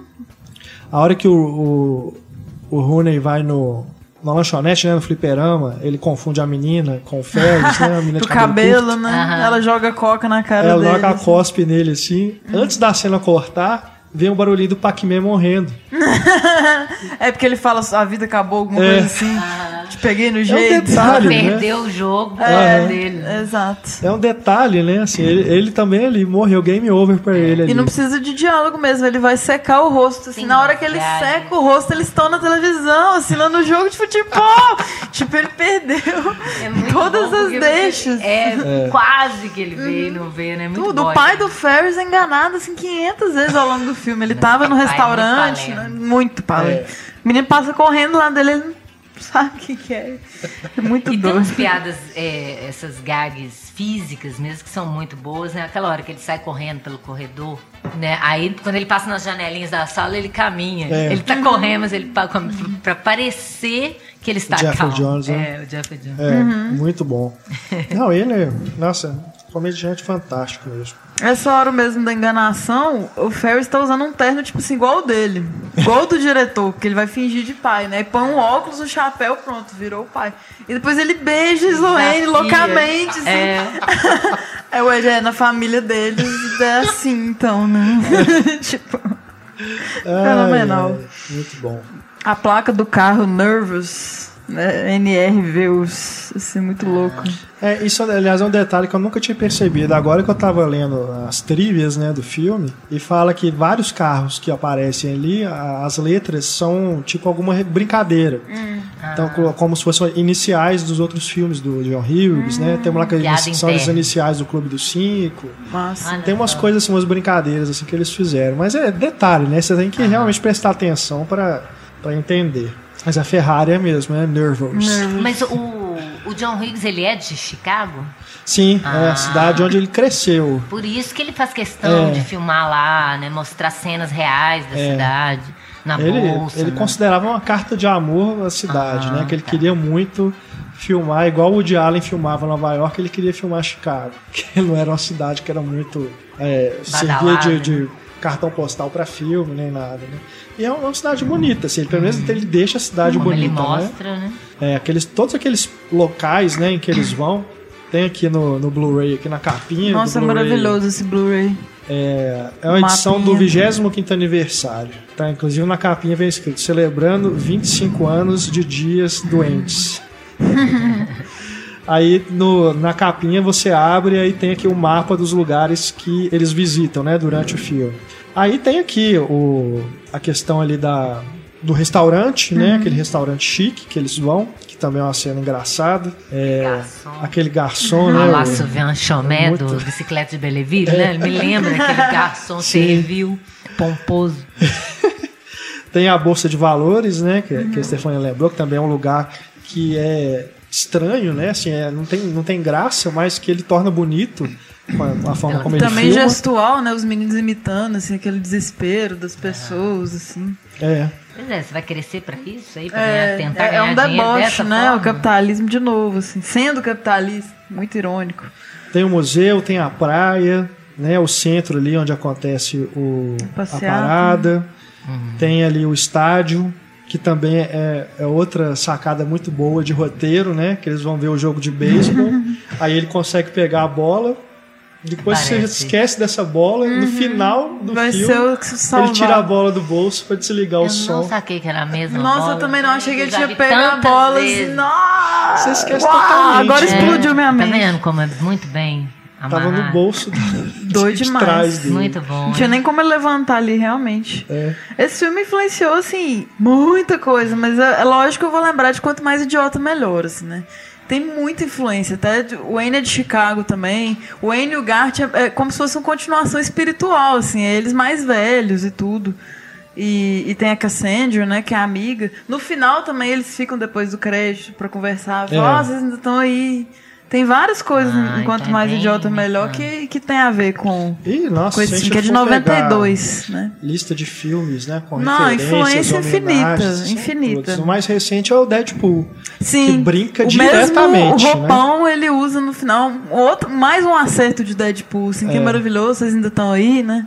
Que é o, porque ao longo do filme o Deadpool fica conversando com a gente o tempo é. todo também. O Wayne conversa com a Então câmera ele- também, é uma da coisa mesma consciente, forma. né? Uhum. Ele brinca com isso, conscientemente fazendo essa referência ao Curtindo a Vida Doidado. É. E se eu não me engano, parece que saiu um vídeo agora é, de divulgação do DVD do, do Deadpool que tem uma outra brincadeira. Com Ou é um extra do, do filme. É, mas também brinca com essa questão do, do, do Ferris Bueller. Mas, é, na- voltando ali àquela cena do, da Bolsa de Valores, tem um outro diálogo ali muito é, típico né, do John Hughes, uma coisa, Clube dos Cinco mesmo, que é a hora que eles estão falando de casamento, né? Que, é, eu, eu acho assim, o, o Clube dos Cinco é um filme de diálogo, né? Acima de tudo. É um filme que discute realmente o problema. É o contrário, eles ficam presos na escola. É, Não pode Tudo sair. que vai rolar é ali. mas o, o Cameron e a Sloane, eles podiam estar de castigo ali também no Clube dos Cinco. São, é o mesmo tipo de personagem. Eles têm os mesmos dramas, as mesmas preocupações, os mesmos medos, né? problemas familiares de, com os pais, é, preocupações com o futuro. A questão é que o Curtindo a Vida Doidado também é sobre isso, só que ele acho que ele infere mais. Ele joga essas, esses temas pra gente refletir também junto. Enquanto o Clube dos Cinco, ele propõe realmente um debate, é um filme de debate, né? É, mas são filmes irmãos, né? Um é mais extrovertido, o outro é, É. mais contido, o outro é mais... é, Bad vibe, outra Né? felizão. é, os outros filmes também, né? O Gatinhos e Gatões também tem essa questão de, que- da adolescência, desde depois da escola. Estereótipo também, né? O popular, a É. patricinha. Às vezes não, às vezes no fundo eles são mais São todos profundos que isso, né? É, são todos da mesma turma, né? Depois o, ela vai ter um bebê também, que aí já vai uma questão um pouco mais adiante. Mas são, é, são, são temas que, né, que fazem realmente é, a marca registrada, vamos dizer assim, dos filmes do John Hughes. E ali na Bolsa de Valores, quando é, eles estão conversando, que o Ferris fala, né? Por que, que a gente não se casa? Né? Fala com a Sloane, ela, pra quê? Você é louco? e aí o Cameron fala, não, isso é uma cilada, né? Eu não vou ser ah, uma menina casada no colegial. Meu pai, meus pais são casados e se, odeiam. odeiam. É. Então já entra num outro tema. Mas é, é- Mas é- no final ela fala, ele vai casar comigo. é sorridente, É a né? última fala, né? sem ele escutar. É Mas nessa hora. isso é muito, é, parece muito a vidinha também do próprio John Hughes, né? Parece que ele casou com a namoradinha de escola. Primeira menina que ficou, né? Igual É, o Cameron. ele o falou Ferris que tinha um critica. amigo que sempre ia pro banco de trás, sair É. com a namorada, né? Eu jurava que o Cameron e a Sloane iam ficar juntos, assim. Que rola um clima violento, assim, né? É. A cena da piscina mesmo, depois ele pergunta É, assim, não, é. ela fala, você é me uma viu? sexual, né? É, Normal. eles continuam muito, eles são só amigos, E ninguém eu vai acho que é trair pra ninguém. deixar claro também, que eu acho assim, não por preconceito, mas que ele não é gay. Que ele não tem uma relação com o Ferris que, que não seja de amizade, Uhum. né? Pra ninguém pensar que tem alguma Você coisa acha? enrustida ali. Eu acho que, que é Você uma... acha que em algum momento dá essa Não, mas disso? pode ter gente que pensa isso, né? É. Tem gente maldosa Mas é que não meio um aceita É, só se for, amizade de homem como eu ele nunca, homem. nunca tive essa leitura do Cameron. Porque ele é asse- asse- assexuado, É, né? Na sim, verdade, sim. né? Só que não, E aquele aí, sorriso maravilhoso que ele dá, você já falou, opa, Mas, não é mas não. o que eu tô falando no, no personagem, né? Se não tem aquela cena que ele fala da menina, é, é, é quase que te falando, olha, gente, ele não é assexuado, não, ele parece, mas então, ele não é, ele é o é. jeitinho É. dele, né? É. Então mostra ali que ele tava. Ele olha a menina, né? Não é? E não- o, não o. Ferris fala, né, que ele é virgem, que ele É. nunca transou, né, que ele vai transar com a primeira menina que der bola É. pra Vai ele. casar com ela medo e de que ele- vai se ferrar. É. Mas, é, é. Acho que na maldade pode-se fazer essa leitura dele mesmo. E é engraçado, porque ele é um. Mas eu nunca fiz. Ele, ele desabafa, né, pra gente, né? Depois conversando com a gente. A irmã desabafa em off com o pensamento, né? É. E o. Tem momentos do que, que o vilão também olha pra gente. Que dá uma olhadinha pra gente. Tô fudido. Que uma hora tem uma, uma cena que a mulher tá. A secretária tá em frente. Ele tá falando com ela, mas o ângulo que ele põe, claro que você sabe que ela tá na frente, mas ele tá olhando pra câmera. Né? Então na hora também que ele, que ele, que ele vê o negócio no, no final e tal, falando salve Ferris dele, ele olha pra câmera, ele olha pra você. Parece personagem de Looney Tunes, né? É. Patolino. Ele olha igual Patolino, assim, pra É, dá você. um pouco de dó, por mais assim que, que a gente Falou, não toma, distrai, ele. vai cuidar da sua vida, Ele meu se filho. ferra demais nessa busca dele. Vai cuidar da escola, tornar essa escola um lugar mais interessante pra ninguém matar a aula. Né? Mas ele tem esse recurso, né? De, de de repente tem esse desabafo em off da menina, que é uma cena só, que ele não, não repete isso como estratégia narrativa no filme. Que eu sempre não gosto de desabafo em off, pensamento em off. Eu acho, eu acho que é uma é, preguiça de roteirista de, de tentar te explicar aquilo com uma cena visual. Mas ali eu acho que funciona, né? Porque ela não é um personagem principal, mas ele também não quer que você a julgue só pelos atos mais simples dela, que você entenda também as motivações dela. Porque o, o, o, o diretor, ele tem essa secretária pra ele falar. Então ele conta as motivações dele É. pra ela. Agora ela não tem ninguém. Ela tá falando sozinha Então ela mesmo. tá falando com a, É. sozinha e a gente tá ouvindo, né? E aí é muito Agora- engraçado, que aí logo depois ele corta pro. Ele fala lá no espelho do banheiro e o pai dele sai do toalete, né? Se ele estivesse falando na ação diegética mesmo, né? O pai ouviria, Ouviria a voz, é. falando. né? É, ele tem várias brincadeiras assim, ele rouba o táxi do pai. É. É Só porque tá de óculos, né? Todo mundo ficou irreconhecível. assim. O pai não Essa reconhece o cena próprio filho. na saída do restaurante, ela, ela é bem bando à parte também, né? Muito. Porque eles estão eles estão bem, a- parece que a marcação tá bem Aham. definida assim, né? Eles estão de costas assim e o Ferris está de frente.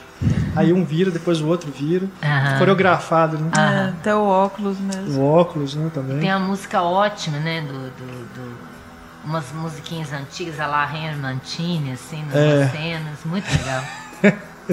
É, E aí nessa cena que ele pensa que a moça é ele, né? Eles, eles põem até uma música de suspense, pra parecer um suspense, vai pegar o Agora. A gente percebe que não é ele, a gente sabe onde ele a tá, mas roupa, né? A ombreira gigante, não Mas é ele dele. tenta criar essa, essa, esse- essa ideia. né? E aí ele vai lá e tenta entrar na casa, na casa e entra pela portinha do cachorro e vem É, o a Rottweiler. gravação bom repete, demais. né? Ele clica duas vezes na. É. Clica. Toca na campainha assim e começa É. a falar: ah, eu sou, sou que doente e tal, o que, que eu posso te ajudar? aquela voz isso fingindo é que tá passando Eu mal. não sabia dessa história que você falou agora do, do montador, mas que sacada, né? Porque ele sai de uma cena totalmente pastelão, que é ele correndo, cai na lama, corre do cachorro, e vai pra uma cena totalmente poética, que é essa do museu, logo depois, né? É. Como que ele intercala bem a- as cenas nos fi no Quem que é filme. mais maduro, né? Quem que é idiota aqui, né? O menino que tá matando aula. Aham. Mas ali eu também, assim como no, no Bando à Parte, acho que essa relação deles com o museu, com o lugar do museu, deles irem pra lá, também é uma coisa da rebeldia, porque não é o lugar que, você, que costuma ser uhum. né, aberto para o jovem ir Aham. passear, né? Curtir a tarde tudo. Tem aquela fila de crianças de mãozinha que estão na escola, né? É. Foram com a escola, eles estão indo vão sozinhos. Junto, né? Eles vão, eles, vão, é. eles aparecem uhum. no final da fila. Então, acho que aí também isso casa com essa questão do sistema educacional, de como que afasta, uhum. como que não dialoga, né? Uma coisa desconexa. Eles não usam a mesma linguagem dos jovens. Então não tem como ter um, um interesse. Você não pode obrigar a pessoa a ter interesse sobre as coisas, né? É. Uhum. A Ana é professora, não é à toa que todo mundo ama a aula dela. Os alunos não matam a aula da Ana, Eu que é legal. Que Porque a, a, Ana é um exemplo de professora que sabe conversar com, com os alunos. Não estou puxando saco, não, viu, Ana? Eu já fui seu aluno. É, a gente é colega aqui de podcast e tudo mais, mas é, só dando um exemplo, e ela pode falar disso porque ela está no ambiente uhum. né, da, da faculdade, no ambiente acadêmico e tudo. É, é, incrível como que tem professores que realmente não conseguem conversar com os alunos, é. não conseguem. Tá ali para quê então, sabe? Simplesmente para passar, fazer o serviço burocrático de dar aula, de passar o que tá no, no currículo. Uhum. Isso, é, isso é foda, é complicado. A gente, como aluno, a gente já sofreu isso muito, né, Stefania? Oh. Ana também. Aula de história. Eu aprendi com os meus bons professores, que eram Sim, generosos. Sem dúvida. Que não guardam o conhecimento deles só para eles, né? É. Porque tem muita gente assim que é muito foda, mas ele não tem a generosidade de dividir aquele conhecimento. Ele quer passar para você e decore e aprenda isso. Mas Justamente. acaba não que isso trocar define muito a gente também. Tipo assim, eu, graças a Deus tive muitos bons professores de história, de, de humanas. Hum. Os da exatas já não me prendiam de jeito nenhum, assim. Você vai virar uma pessoa da humanas. Não tem jeito. Agora, gente, a do alta faculdade é bem diferente de segundo grau, né? Eu é. tenho bem de professor de é, segundo grau. Por favor, é. né? Mas ainda assim, na faculdade ainda tem muito pilantra que vale mais a pena tem, você matar a aula pra ver um filme. Os picaretas, tem. Tem toda uma questão, né? Também não dá da, pra generalizar Mas também. acho que na faculdade já tem um interesse. Da grade curricular mas... e tudo, né? Não, e tem um interesse, é. não é possível. Se você é. interesse quero, ali, você não vai ter nunca mais na sua uhum. vida, né? É. Mas na, é, nessa adolescência, você tá preocupado com espinhas, você tá preocupado com sexo, você tá preocupado com tanta coisa, Divertir, né? né? E realmente, e, e, você tá nessa energia, nesse pique. Você não quer ficar preso em, em, em normas, né? Que você não compreende. Essa idade, normalmente, da rebeldia. Por isso que eu falo que é mais difícil de lidar. Eu admiro demais professores que lidam com essa idade. Para mim é mais uhum. difícil do que criança. Porque na adolescente é difícil. Como é que você capta o interesse da pessoa? Mesmo que o assunto seja interessante, mesmo que você seja generoso, você tem que lidar com esse interesse da pessoa, que é, ou ela tem ou ela não tem. É. Que é, é difícil. Tem que ser ali foda. no filme, que tá tendo aquela aula, né? História de economia, né? Na hora uhum. que o uhum. professor está falando da Grande Depressão, né? E tudo. Uhum. Você pode até pensar, mas né, é, um, é uma, um, um tema, né, uma aula que para essa idade, né, é lógico é. que eles vão ficar entediados. Mas não, eu acho que se, se esse tema é dado da forma correta, né, se há uma linguagem que o professor utiliza, consegue se comunicar com os alunos, é fundamental que você já aprenda isso desde cedo. Uhum. Não é só na faculdade, não é só quando te interessar. Isso faz parte da história. Acho que as aulas de história são as mais prejudicadas por esse sistema. É, é verdade. Né? Você aprende a decorar causas e consequências é. e datas. É complicado. Nossa, em vez de você pensar, disso, eu fui né? aprender depois história.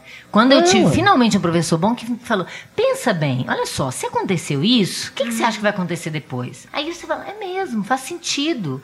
Aí, não, eu lembro, na minha época ainda, que era a época da ditadura, que era aqueles livros que quanto menos você pensasse, melhor. Eu lembro direitinho das bolinhas azuis, que era assim: causas da Primeira Guerra Mundial. Bolinha, bolinha, bolinha, uhum. bolinha. Eu me lembro de que eu decorava isso para a prova então a gente estava na bolinha no final da página, como é que era? é, porque era é. isso, eu não, eu não sabia porquê, eu não conectava os fatos. Eu simplesmente decorava. Você aprende técnicas de decorar, é. mais do que a matéria. É terrível isso.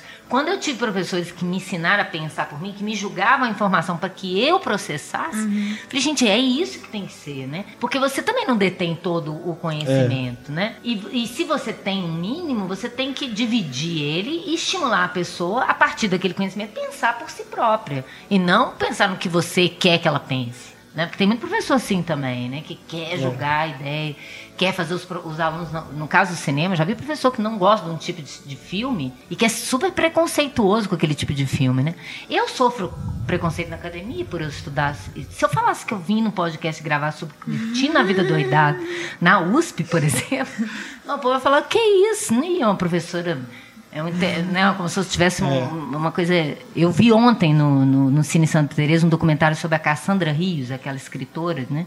E ela era super marginalizada pela, pela intelectualidade, que achava que se ela é tão popular, não pode ser uma literatura tão boa. Não. Mas, gente, que isso, né? Complicado. Você não pode se comunicar com o grande público, você tem que falar só para a academia, só para os é intelectuais. Né? É. Terrível isso. Por isso Mas... que é muito importante esse, esse podcast, Grandes Filmes, está com Continua a Vida Doidado. Eu também A gente gosto, coloca ele junto de outros, tantos outros filmes. Eu que... até te dei ideia também. Sim, sim. A gente já vinha, né, falando desde disso. que eu entrei, assim. Que a gente faria esse, esse podcast. Muito legal. Ele é um filme que vai marcar gerações. Uhum. A, minha, a minha geração já foi. Eu vi no cinema esse filme. Uhum. Já foi muito marcada por esse filme, né? E eu fui muito marcada pelos filmes que eu vi na sessão da tarde. Por isso que eu fui pensando nesses meninos que viram isso pela sessão da tarde. Imagina você criança, liga a televisão, tá passando esse filme a primeira vez. Você só vê filme Disney filme de criança, e de repente você se dá de cara com esse filme numa idade né, que você está ali vivendo aqueles problemas.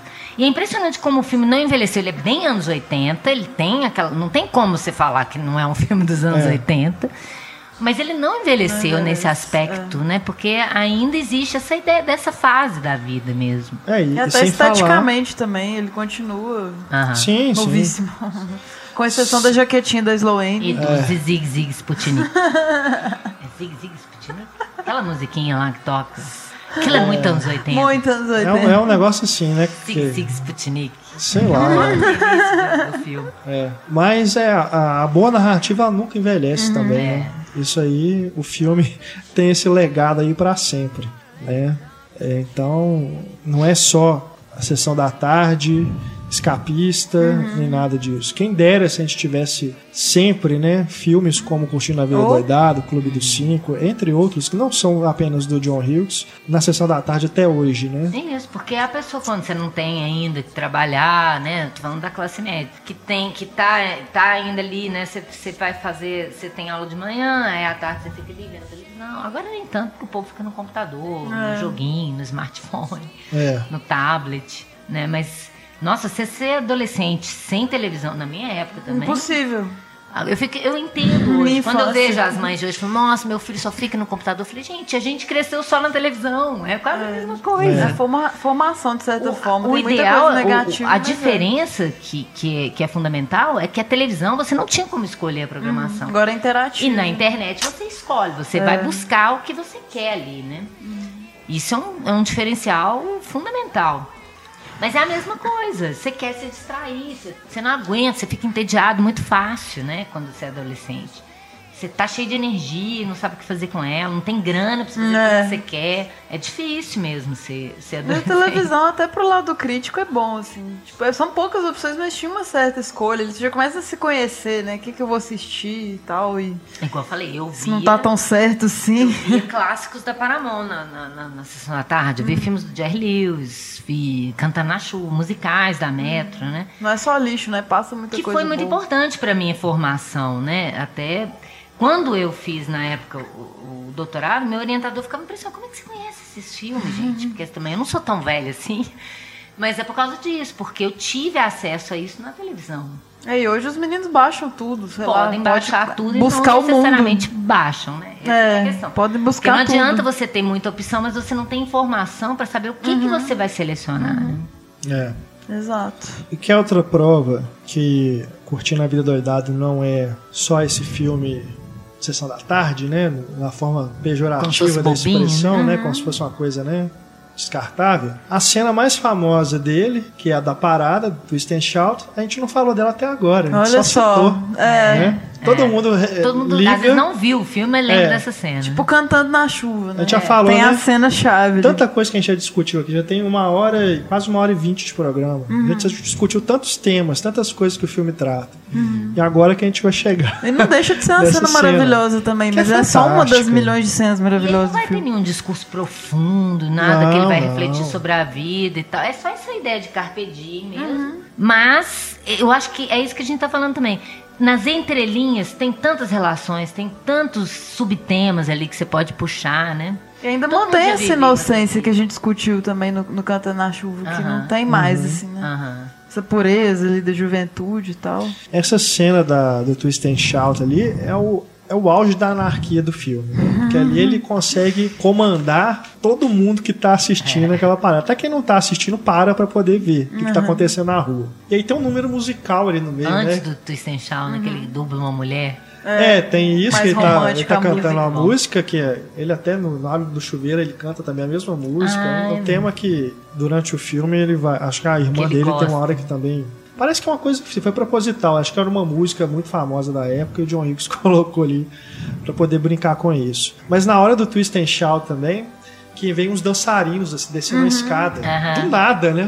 Que Meio Clube dos Cinco um também, né? De repente. Vira um musical, né? O Clube dos Cinco também tem esse momento na biblioteca ali do. E é muito legal. É. Making off fala, né? É que enorme, aquele, né? aquele pintor que tá lá no andaime, ele dá um uhum. dança, que aquilo foi espontâneo, né? Enquanto eles estavam gravando a cena ali. e dá pra sentir essa espontaneidade. Você tem a coreografia, né?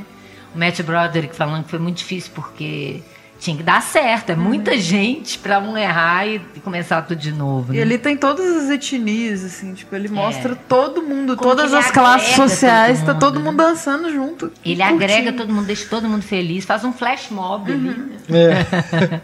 ele filmou isso em dois dias, porque ia acontecer a parada mesmo. Ah, tá. Aí no dia Bom. da parada ele foi lá, filmou, né, acontecendo de verdade. E depois ele parece que fez uns anúncios né, no rádio para as pessoas irem lá, porque ia filmar uma. Fazer então, um filme da, da Paramount ia ser rodado, mas não avisou o que, que era nem nada, ninguém sabia. E aí o povo compareceu em peso, Massa. né? foi no fim de semana, então a galera foi lá para poder Muita participar. Gente, né? E no documentário do, do DVD, o, o Matthew Broderick conta que ele tinha um problema no joelho, né? Então eles ah, coreografaram é. o negócio todo, mas ele não conseguiu fazer. Tinha que arrastar é. com o joelho no chão. Ele fica é. mais cantando. Aí ele né? ficou mais improvisando ali na hora. Uhum. Mas que foi toda feita, toda uma coreografia, né? Pro negócio no estúdio. há pouco tempo atrás, né? É. Assim que ele fala.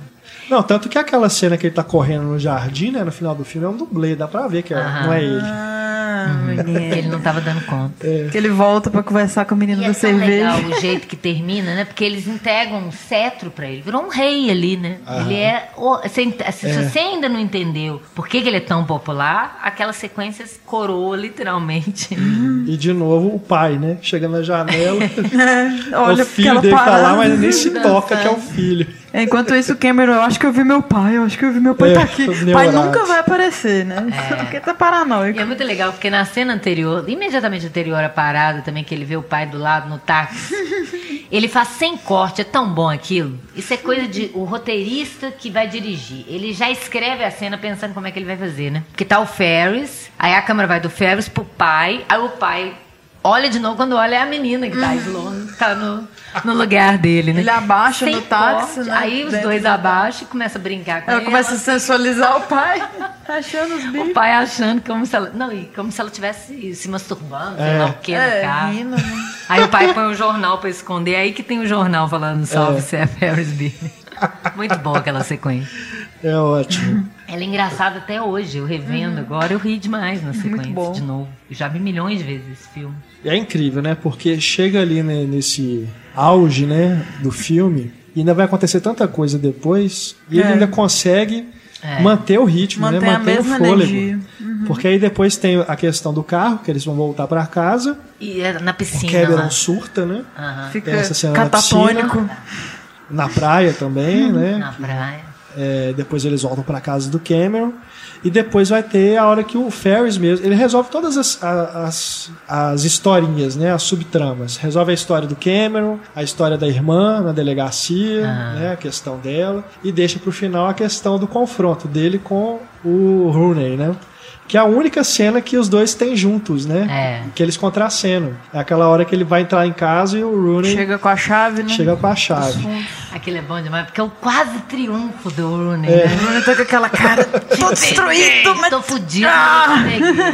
E você muito acha bom. que a irmã vai ferrar Fuder. com ele mesmo, né? É muito bom. Mas aí na última hora teve a cena da delegacia, né? Que ela, a gente, ela finalmente entendeu. ficou de boa. Aí E é muito ela. comédia essa cena dela. Antes dela ir pra delegacia, ela com o, o Ed também. O, É, que ela, casa. Ah, quando ela acha que é o. Ferris e ele acha t- que ela é o Ferris e os dois se assustam. É muito bom. Ela sai correndo louca pra, Não, e a hora ligar que pra ela, polícia. Que ela dá um E ela chute chuta nele, Três né? vezes na cara dele. Também é uma, uma montagem muito boa, né? Aham, Dá um chute três ela. vezes, depois ele cai assim, os cortes né, que ele vai dando. Mostra primeiro ele caindo sentado, depois ele batendo na cabeça. É tudo assim, é uma montagem muito boa, E né? até então a gente nem sabia que o Ferris tinha cachorro, assim, ele aparece na hora mais exata possível. É, Se ele olha naquela coisa. ainda por cima. Só é dopado com as flores lá da funerária, né? Tudo muito Pois é. encaixado, assim. Isso ali eu fiquei na dúvida. Ele dá- parece que, o- que ele.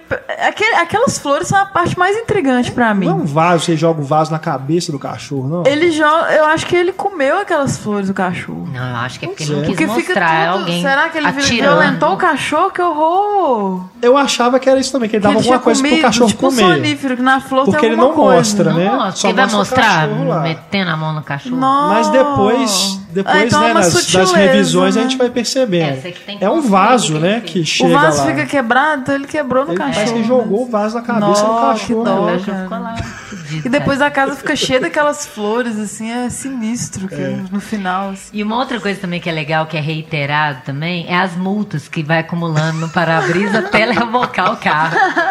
É muito bom. Toda hora tem uma multa. Você hora tem uma multa, depois tem três multas, depois reboca o carro. A carteira dele sempre deixa cair, assim, a irmã dele bom. joga longe pro cachorro. Não, e ali também é outra coisa de roteiro que é fantástica. Porque na hora que ele chega lá, aí você fala assim, pô, agora ferrou pro Fe- é. Ferris. Aí ela tem a prova, né, de que ele invadiu a casa. Uhum. Né, assim, ó, sua carteira que você esqueceu aqui. Aí ele fica. aí bem ele inverte o jogo, né? Agora é o Rooney que, que não tem, Tem que mais escapatória. E voltar andando ainda, pegar o ônibus escolar, né? Porque o carro foi rebocar. Mas antes desse, desse encontro deles, é uma grande cena de ação, né? Uhum. A hora que ele dá de cara com a irmã e a mãe, né, dentro do Aham, carro. muito bom. E ele sai correndo. É uma grande cena de ação. O pai, o pai também cruza com o carro dela, É. né? muito bem. Ela vai. E ele correndo, e aquela. E ali, é é, até então, você não tem a menor ideia do tempo. Né? Ele olha Ali no relógio, olha assim, no falta, relógio, assim, falta quase relógio da seis horas. né? E ali, ali a ampulheta virou, né? Agora vão começar a correria. Que até então você tá curtindo o dia, mas agora o dia tá acabando e agora chegou no, no momento final, né? Vai E ele acabar é tão malandro que ainda assim ele consegue dar umas estripulias mesmo correndo desesperadamente. Se ele pega uma cerveja, aí ele Volta pra cumprimentar a moça. É muito bom, Genial, cara.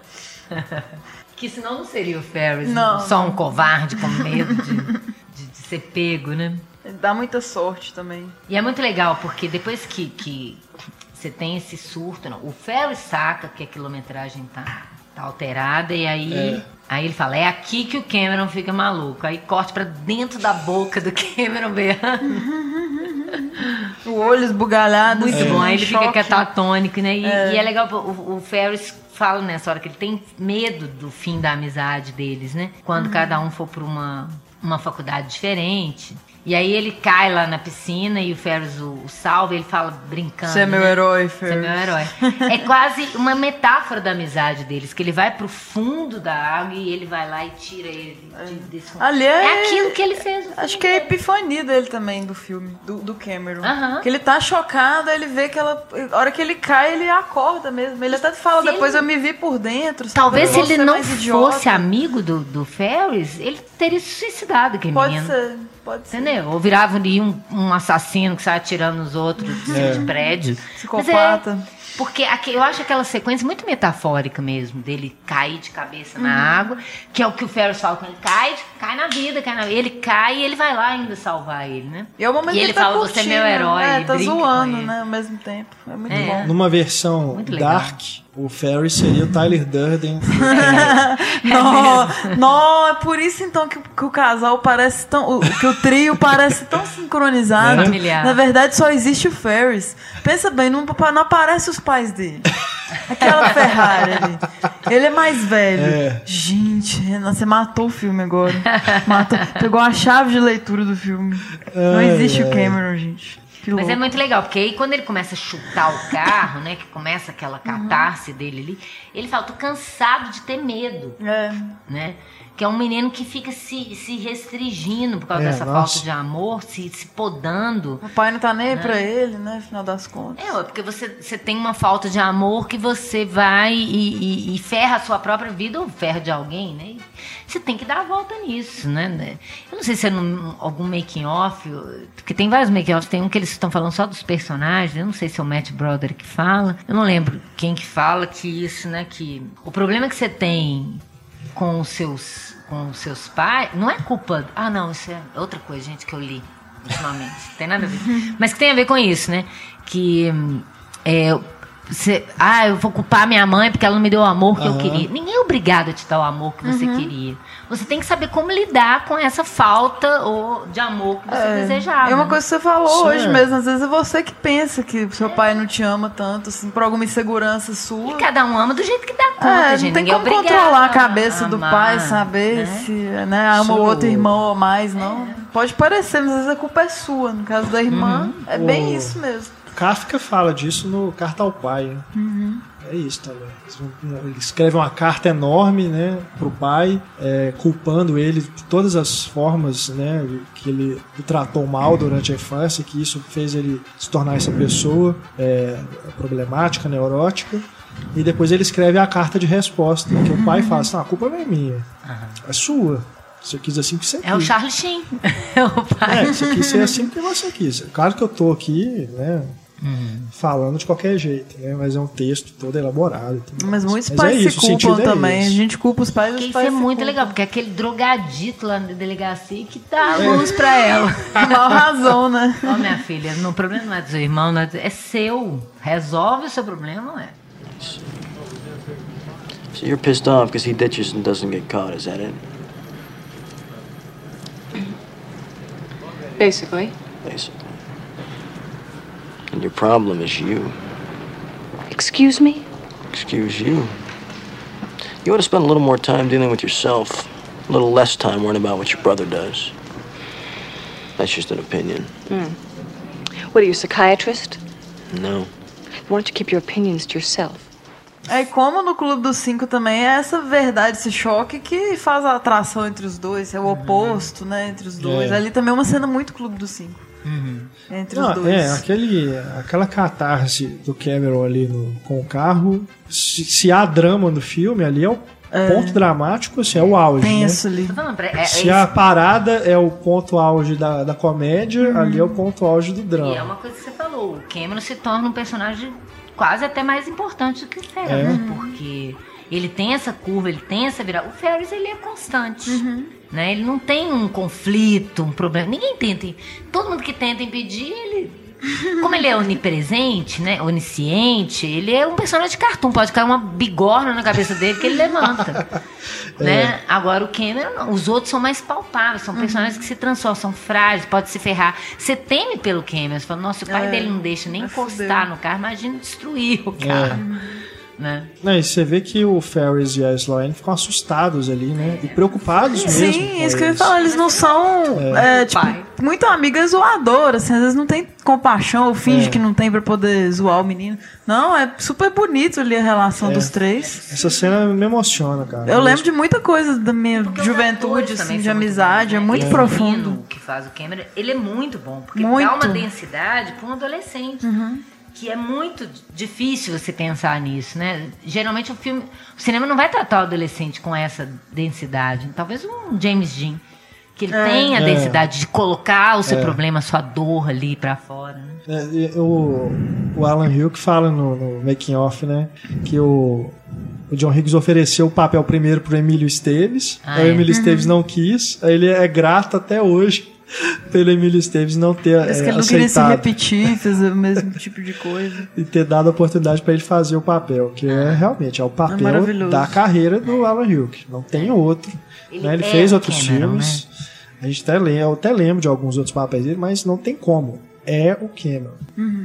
E ele tem essa ideia que, é- que, que é encantadora, né? Não só pelo a Stefania ter ficado afim nele. Mas ele é um menino fra- que dá vontade de pôr no colo. né? E ao mesmo tempo, você pensa que ele é bobão, tímido. Não, ele é Ele é inteligente. forte também. É. Ele, ele é sensível.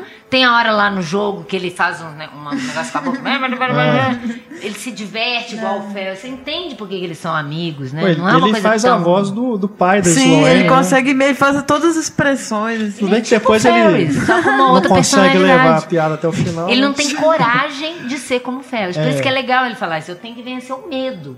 Eu tenho que enfrentar as minhas questões, né? Eu tenho que ter coragem de, de ser, lita- é, simplesmente, né? Ser quem quer que eu seja, né? E é não posso ótimo- ficar com medo a vida inteira.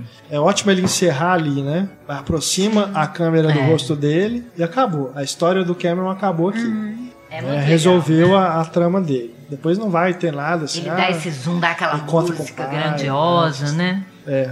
A música triunfante, aí a câmera se aproxima do, do rosto dele. E depois ele vai encerrar também a encerrar sim, entre aspas, né? Mas a história do, do Rooney até depois que o filme acaba, né? Que continua ali ele no, no A ônibus. vingança perfeita, ele ter que entrar no ônibus A daquele jeito. menina com as balas amassadas no bolso. Eu queria ver, eu queria ver no dia seguinte os comentários na aula Nossa senhora, daquele a cara. gente já entrando. imagina. É bom demais, né? É. Tem um- uns momentos assim muito rápidos também que são intrigantes. Tipo, a irmã abre a porta da casa, assim, e tem, tipo, uma festa pro Ferris, uma, meio pornô, assim, uma enfermeira É. se oferecendo, Ah, é. assim. Alguém curar, mandou, não né? sei o que, uma Alguém banda, os balões. Tipo, o que, que é aquilo, cara? E é três segundos, e é um negócio super engraçado, sabe? Depois ele pula na cama elástica lá da menininha, com a menininha, e ele salta em É slow o motion. pulão que ele dá pra chegar na casa, né? É. Cair no lugar Não. certo. Essas vizinhanças do subúrbio americano, elas são muito engraçadas, né? porque as casas ficam um do lado da outra. Comunicam. É, é fácil de Mesmo poder quintal, passar né? pelo quintal, né? Ele ali no, ele entra dentro da casa. Disse, não, que cheiro bom. Ó, já tá, tá pronto. É, já avisa, né? O camarada. É muito bom. Isso é coisa que aqui no Brasil, é, eu, eu pelo menos nu- nunca visitei nenhum local que tenha esse tipo né, de vizinhança. Assim. É, mu- é muito próprio ali desses filmes, principalmente dos anos 80. Esses né? lugares Esse cenário. vila, tipo vila militar, costuma ser Ah, assim. é verdade. É mesmo, aqui Lagoa no, Santa. no aeroporto da Pampulha, aqui em Belo. Horizonte, eu, eu tenho um tio que ele é, é reformado, né, da aeronáutica. E ele morou lá um tempo. E realmente Ai, as lembro. casinhas lá eram uma do lado da outra, não tinha muro, assim, um padrão bem separando, americano. né? É verdade. Agora, eu gosto também dessa essa surpresa da irmã ajudá-lo, né? Uma surpresa mais pra ele até, né? E eu acho bonito a relação, porque ele também não põe ela... Ô, Félix, perdoa, eu conheci um cara... Isso é ridículo, um diálogo que explica. É. Ele olha pra gente, surpreso, aí ele olha pra ela, agradecido, e não tem mais conversa entre os dois. É só um olhar... Olhar, uma piscadinha, assim. Porque senão pode- poderia parecer forçação de barra pra resolver o problema dele na história. E você vê que tem uma cumplicidade Uhum. ali só no olhar que é muito bem resolvida, pra não precisar explicar muito ah, o que que acontece. E que é eu coisa gosto. de irmão também. Coisa de irmão. Gente Porque ao mesmo tempo que você odeia, você ama ao mesmo tempo. E você entende, né? Essa comunicação, né? É, muito bom. É, muito, muito forte. Essa montagem paralela toda no final, os pais chegando, ele correndo. O... Não é muito bom. Eu acho assim, a correria, você sabe que vai dar tempo, porque ele se deu bem até agora, é Mas você fica nervoso. dar mal.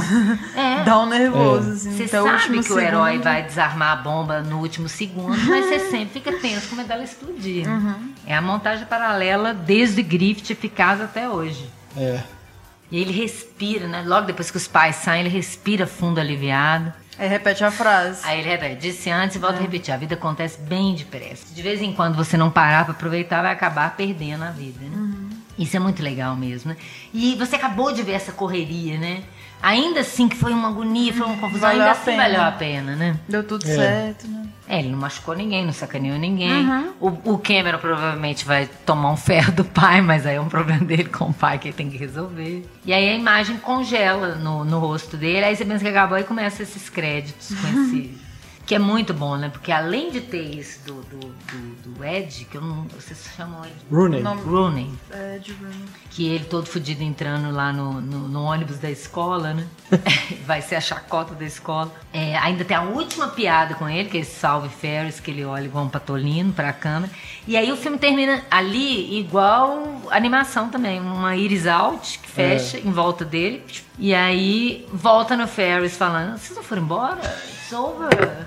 Go home, né? Acabou, cara. Acabou, Tem gente, nada que não. ir, Mas é acabou, massa não- também não que- vou fazer mais nada hoje, agora eu vou dormir. É, tô aqui com meu roupão. É, massa muito que acompanha os créditos também, que crédito é uma coisa importante, assim. E ter uma historinha paralela, assim, é E nessa genial. época não era muito comum ter uma surpresa depois do crédito, né? Não. Se ele não tivesse tido o crédito na, na lateral junto com o cara, provavelmente as pessoas iam embora. Igual e geralmente não iam ver a acontece. piada final dele. né? É, ele deve ter sido um dos poucos filmes que na televisão passou os créditos inteiros, né? Não, que bom que, que Pra eu não lembrava se tinha né? passado. Porque a Globo sempre Tá que ela pode de um filme pra caber no horário. Não, e até no, no- na TV a cabo, né? Acho que no Telecine, que eles aceleram. não É, sei se ainda fazem créditos. isso, mas aceleram os tempo que não créditos, que é horrível. Horrível.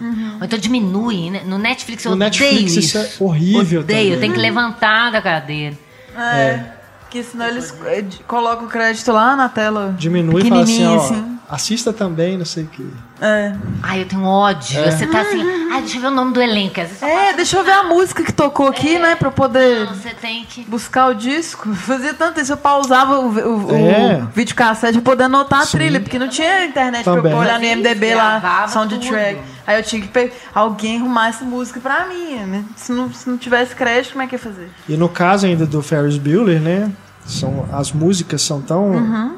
Tão legais. É.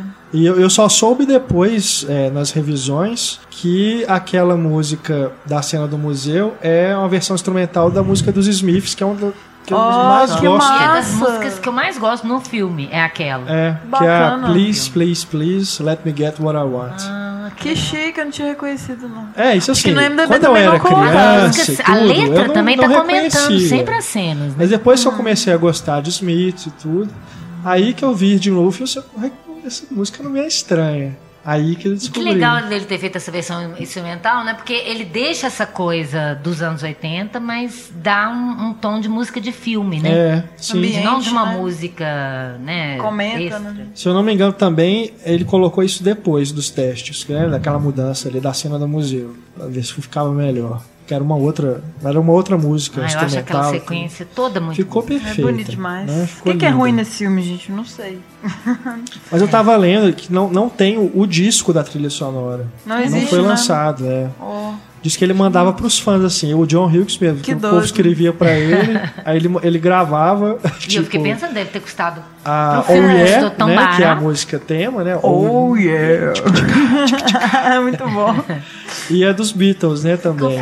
E aquela outra famosinha, né, que é- Beatles é complicado, por questão de direitos. Não, ele deve ter pagado É. uma fortuna Michael pra Jackson Twist and Shout tocar. Nossa, É. imagina, Aí é complicado. imagina que sim. E ainda bota uma orquestra por cima, né? do- dos Beatles cantando. É, é Duncan, Duncan Shank, aquela música que ele canta né, antes do Twist and ver. Shout. É. Ah, não, que ele Que é a mesma, né? Ah, é a mesma. do chuveiro.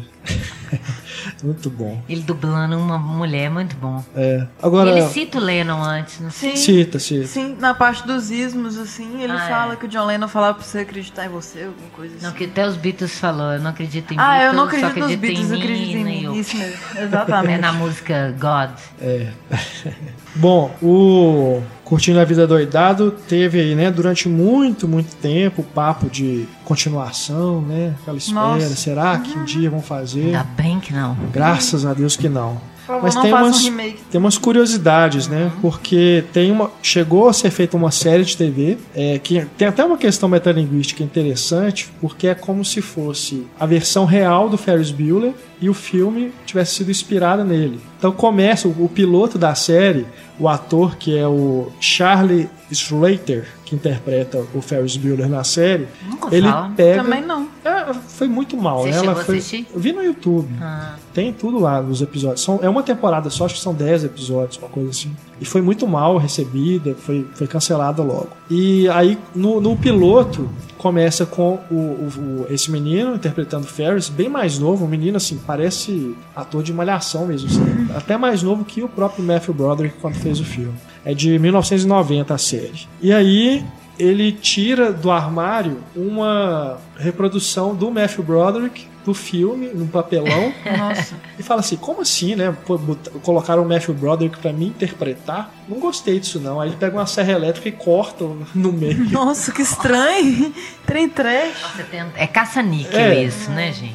É, é interessante, assim, né? É outra, Pra é quem outra gosta do Coisa personagem. metalinguística, né? De colocar seu filme como se fosse baseado em alguém que é realmente Uhum. que, que existiu. Mas ele fica falando pra câmera também o tempo todo, é, explora essa questão do, do- de, né, do, do- do filme de uma forma muito mais escrachada, né? E não dá certo. E os, os personagens são os mesmos. Tem o Cameron, tem a, a Sloane. Sloane, os pais, o, o Sean Rooney e tudo mais. E quem faz a irmã dele é a Jennifer Aniston. Ó, Olha Os nossa, primeiros papéis dela. caramba. Tem, e o eu Cameron, vou o que colocar que aí na página dos extras pra vocês matarem a curiosidade. Pelo menos o piloto. Tem alguma coisa legal Se alguém Cameron? tiver assim? estômago pra ir até o final no YouTube e ver os outros episódios. Nossa Mas é muito ruim mesmo. É. Nossa, Você horrível. viu todos? Você viu os 10? Não, não. Ah, eu você não viu aguentei. alguma coisa Não, assim, né? Eu vi só o piloto. é Ah, muito Pra ver ruim. qual era, né? Entendi. É. Nossa, é muito ruim. E o próprio John Hughes falou que não queria o nome dele envolvido. Muito ele falou para não, apesar dele ter criado os personagens, porque é o roteiro original dele,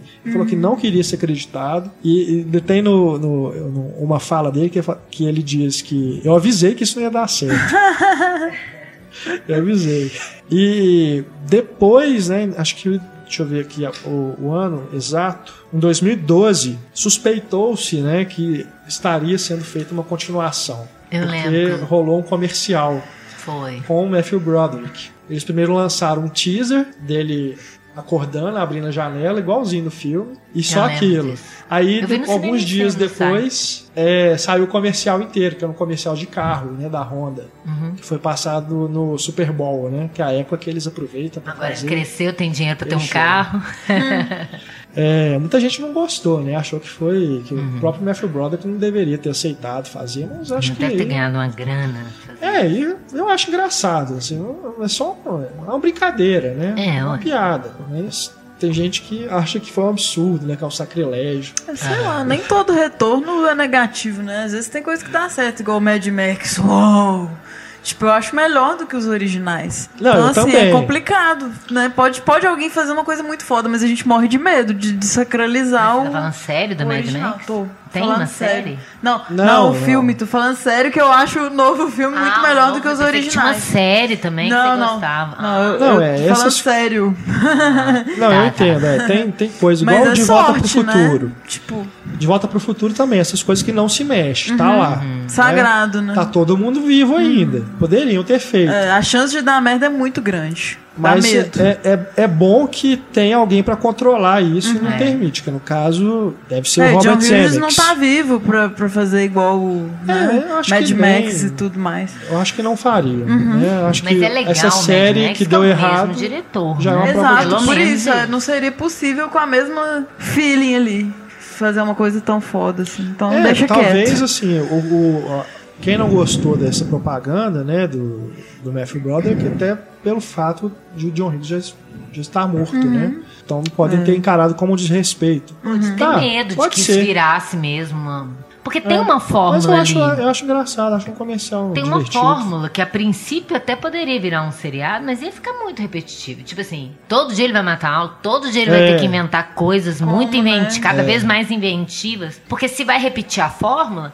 você tem que ter uma novidade em cada episódio. Então, as fórmulas, o que ele faz vai ter que ser cada vez mais. E isso ia virar entediante, até pro próprio espectador. Com certeza. Se todo dia você tira um dia de folga, Uhum. você começa a sentir saudade do trabalho. É. Né?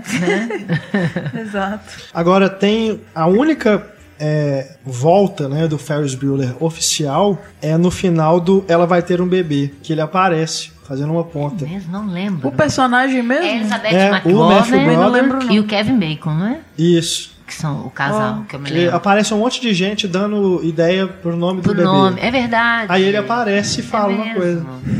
Ou aparece o John Candy também, É mesmo. é, caracterizado como um personagem do, do filme do. Tem um filme dessa época, também não sei se tem a John ver com o Hughes. John Hughes, se você que pesquisou. Que ela vai ter um bebê é do John Hughes, né? Então, Ele dirigiu e escreveu. dirigiu e escreveu. Porque tem um filme dessa época, eu também acho que é dele, que eu, é todo filme é, dessa época que trata de, de- que chama Ele Disse, Ela Disse, que é o Kevin Bacon, que eu gosto muito desse filme também, nunca mais revi. Que tem o- um casal brigando e aí um- o homem conta a versão, aí o filme é dirigido por um homem, sob o ponto de vista do Kevin Bacon. Depois, no meio do filme, vai ser a versão da mulher. Então, vai ser dirigido por uma mulher. Ah, Os mesmos acontecimentos sob o ponto de vista da mulher. Muito, le- muito Ai, que interessante. bacana. Mas Tipo, é- Os dois lados do amor, só que nos anos 80, É. mas sei lá. Às vezes até Mas eu melhor. não sei quem é o, o diretor. Como é que chama que você falou? Ele disse, ela disse. Massa. É, não, essa época tem filmes inesquecíveis, né? Nessa, nessa linha mesmo aí do, de high school, né? Dos jovens, é, nesse comecinho de, de vida adulta, né? Tem vários. O que eu gosto muito é o Sem Licença para Dirigir. É muito bom. Tem essa coisa também da, da anarquia, né? De certa forma, de enfrentar o sistema, né? Porque são filmes que eu não revi mais. Eu vi na época, no cinema. Eu era adolescente mesmo. Curtindo a Vida Doidada, você viu no cinema? Vi no cinema duas Dois. vezes. Esse, é, em 86 eu tinha 6 anos de idade. Eu realmente só conheci o filme é, nas reprises, né? Aí eu já devia ter quase 10 anos. Eu tinha 17, 16 anos quando eu vi. Eu quase tinha nascido, eu nasci em 87. Aí, tipo, vi na sessão da tarde, mas assim, mais velha, que eu fui buscar ele de novo também. E agora, revi. É isso que Gente, é foi bom, uma né? delícia ver esse filme no cinema. Porque ah, Imagino. hoje em dia, eu acho. Você já viu isso tanto em outros filmes, essa coisa de olhar pra câmera. É Várias fresco, vezes, né? vocês mesmos lembraram aí. Tanto filme que ref- re- pega as Não ideias. dá tão né? certo, às vezes. Mas esse era a primeira vez que a gente viu um filme desse, falando para adolescente diretamente para você, com você. O Matt Broderick era muito carismático mesmo, né? A gente já tinha visto, eu já tinha visto antes o o Lady Rock, que eu adorava, adorava ele. Adorei os jogos de guerra também. Então esse filme foi muito delicioso de ver. E assim, na época, eu não tinha grana para ir ao cinema direto, mas a minha tia trabalhava no cinema. Então ela sempre me botava pra dentro. Ela era bilheteira. Aí eu ligava pra ela, tia, por favor, me bota pra ela. Ela abria a bilheteria Aquelas e me histórias botava de lá pra dentro. cineasta, né? Os contatos com Então eu, eu, eu revia muitos filmes. Que eu, quando eu gostava, eu via três, quatro Uhum. vezes, assim. Sempre que não estava muito cheio o cinema, ela me punha pra dentro. Ele passou nessa mostra da Cinemark, né? Uma das edições Passou, aí, né? ele, É mesmo. ele foi incluído. Mas deve Então ser realmente deve ver no outra cinema. restauração depois dessa. É, provável. 30 anos. Deve ser muito bom ver na telona mesmo. Ele é 2.35 por 1. Hum, é. É o- Ele usa Nessa bem, época né? eu não prestava atenção no formato. Eu sei que ele usa bem o, a tela toda. Eu fico, não, tem, tem filmes que depois que a gente revê em DVD, em Blu-ray, na razão de aspecto original, você fica imaginando, gente, como que eu via isso na TV É. com as laterais cortadas, que devo ter perdido É. A muita resolução coisa, né? também não era aquela restauração, né? Não, nesse dá pra filme eu não sei imaginar, mesmo. cara. Ele mostra tanta coisa acontecendo assim. Tem um primeiro plano, por exemplo, Sim. a mãe conversando com o policial, lá no fundo a menina tá beijando o Charles. Aham. Ele tem muitas dessas coisas assim que você tem que estar atento ao enquadramento inteiro pra ver o que, que tá acontecendo. Né? Se É. você corta, atrapalha. Uhum. Fechou? Vamos aproveitar a vida? Bora curtir o doidado? Bom, no próximo programa, como prometido, a gente fala mais sobre o Clube dos Cinco e outros filmes do John Hughes para fechar aí essa homenagem que a gente começou aqui falando do Curtindo Vida, Curtindo a Vida Doidado, que completa 30 anos. 30 anos, Stefano. Quase lá, eu, hein? E Todo mundo, na hora que eu postei no Twitter, ficou assim: Eu tô velho, eu tô velho demais. Ai meu Deus, esse filme já tem 30 anos. É. É assim mesmo que acontece. A vida passa rápido. Se você não aproveitar. Vai acabar perdendo. Estamos deslizando para a boca ine- inexorável da morte. Ó, um belo A jeito de não é minha, terminar. da Lia Luft. Mas é, enquanto. Eu acho muito boa essa ideia. Você sabe para onde você está indo. Então desliza, né, pelo menos, né? Tenta levar numa boa a sua vida melhor, poder. Uhum. Se puder ajudar os outros ainda, fazer alguma coisa pelo mundo, melhor. Certíssimo. Sim. Ana, muito obrigado. Eu que agradeço. Mais uma vez pelo bate-papo. Stefania também, muito obrigado. Valeu demais. Pela presença. Todo mundo.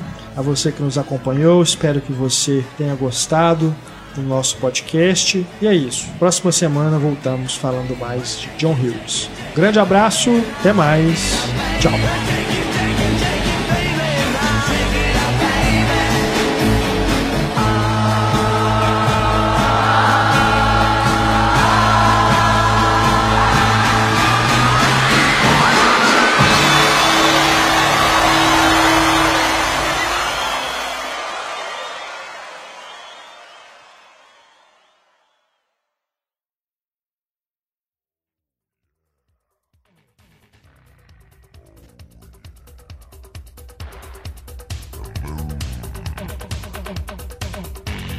Você ainda tá aí?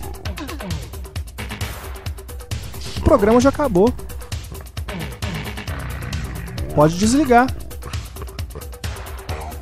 Vamos embora? Tchau.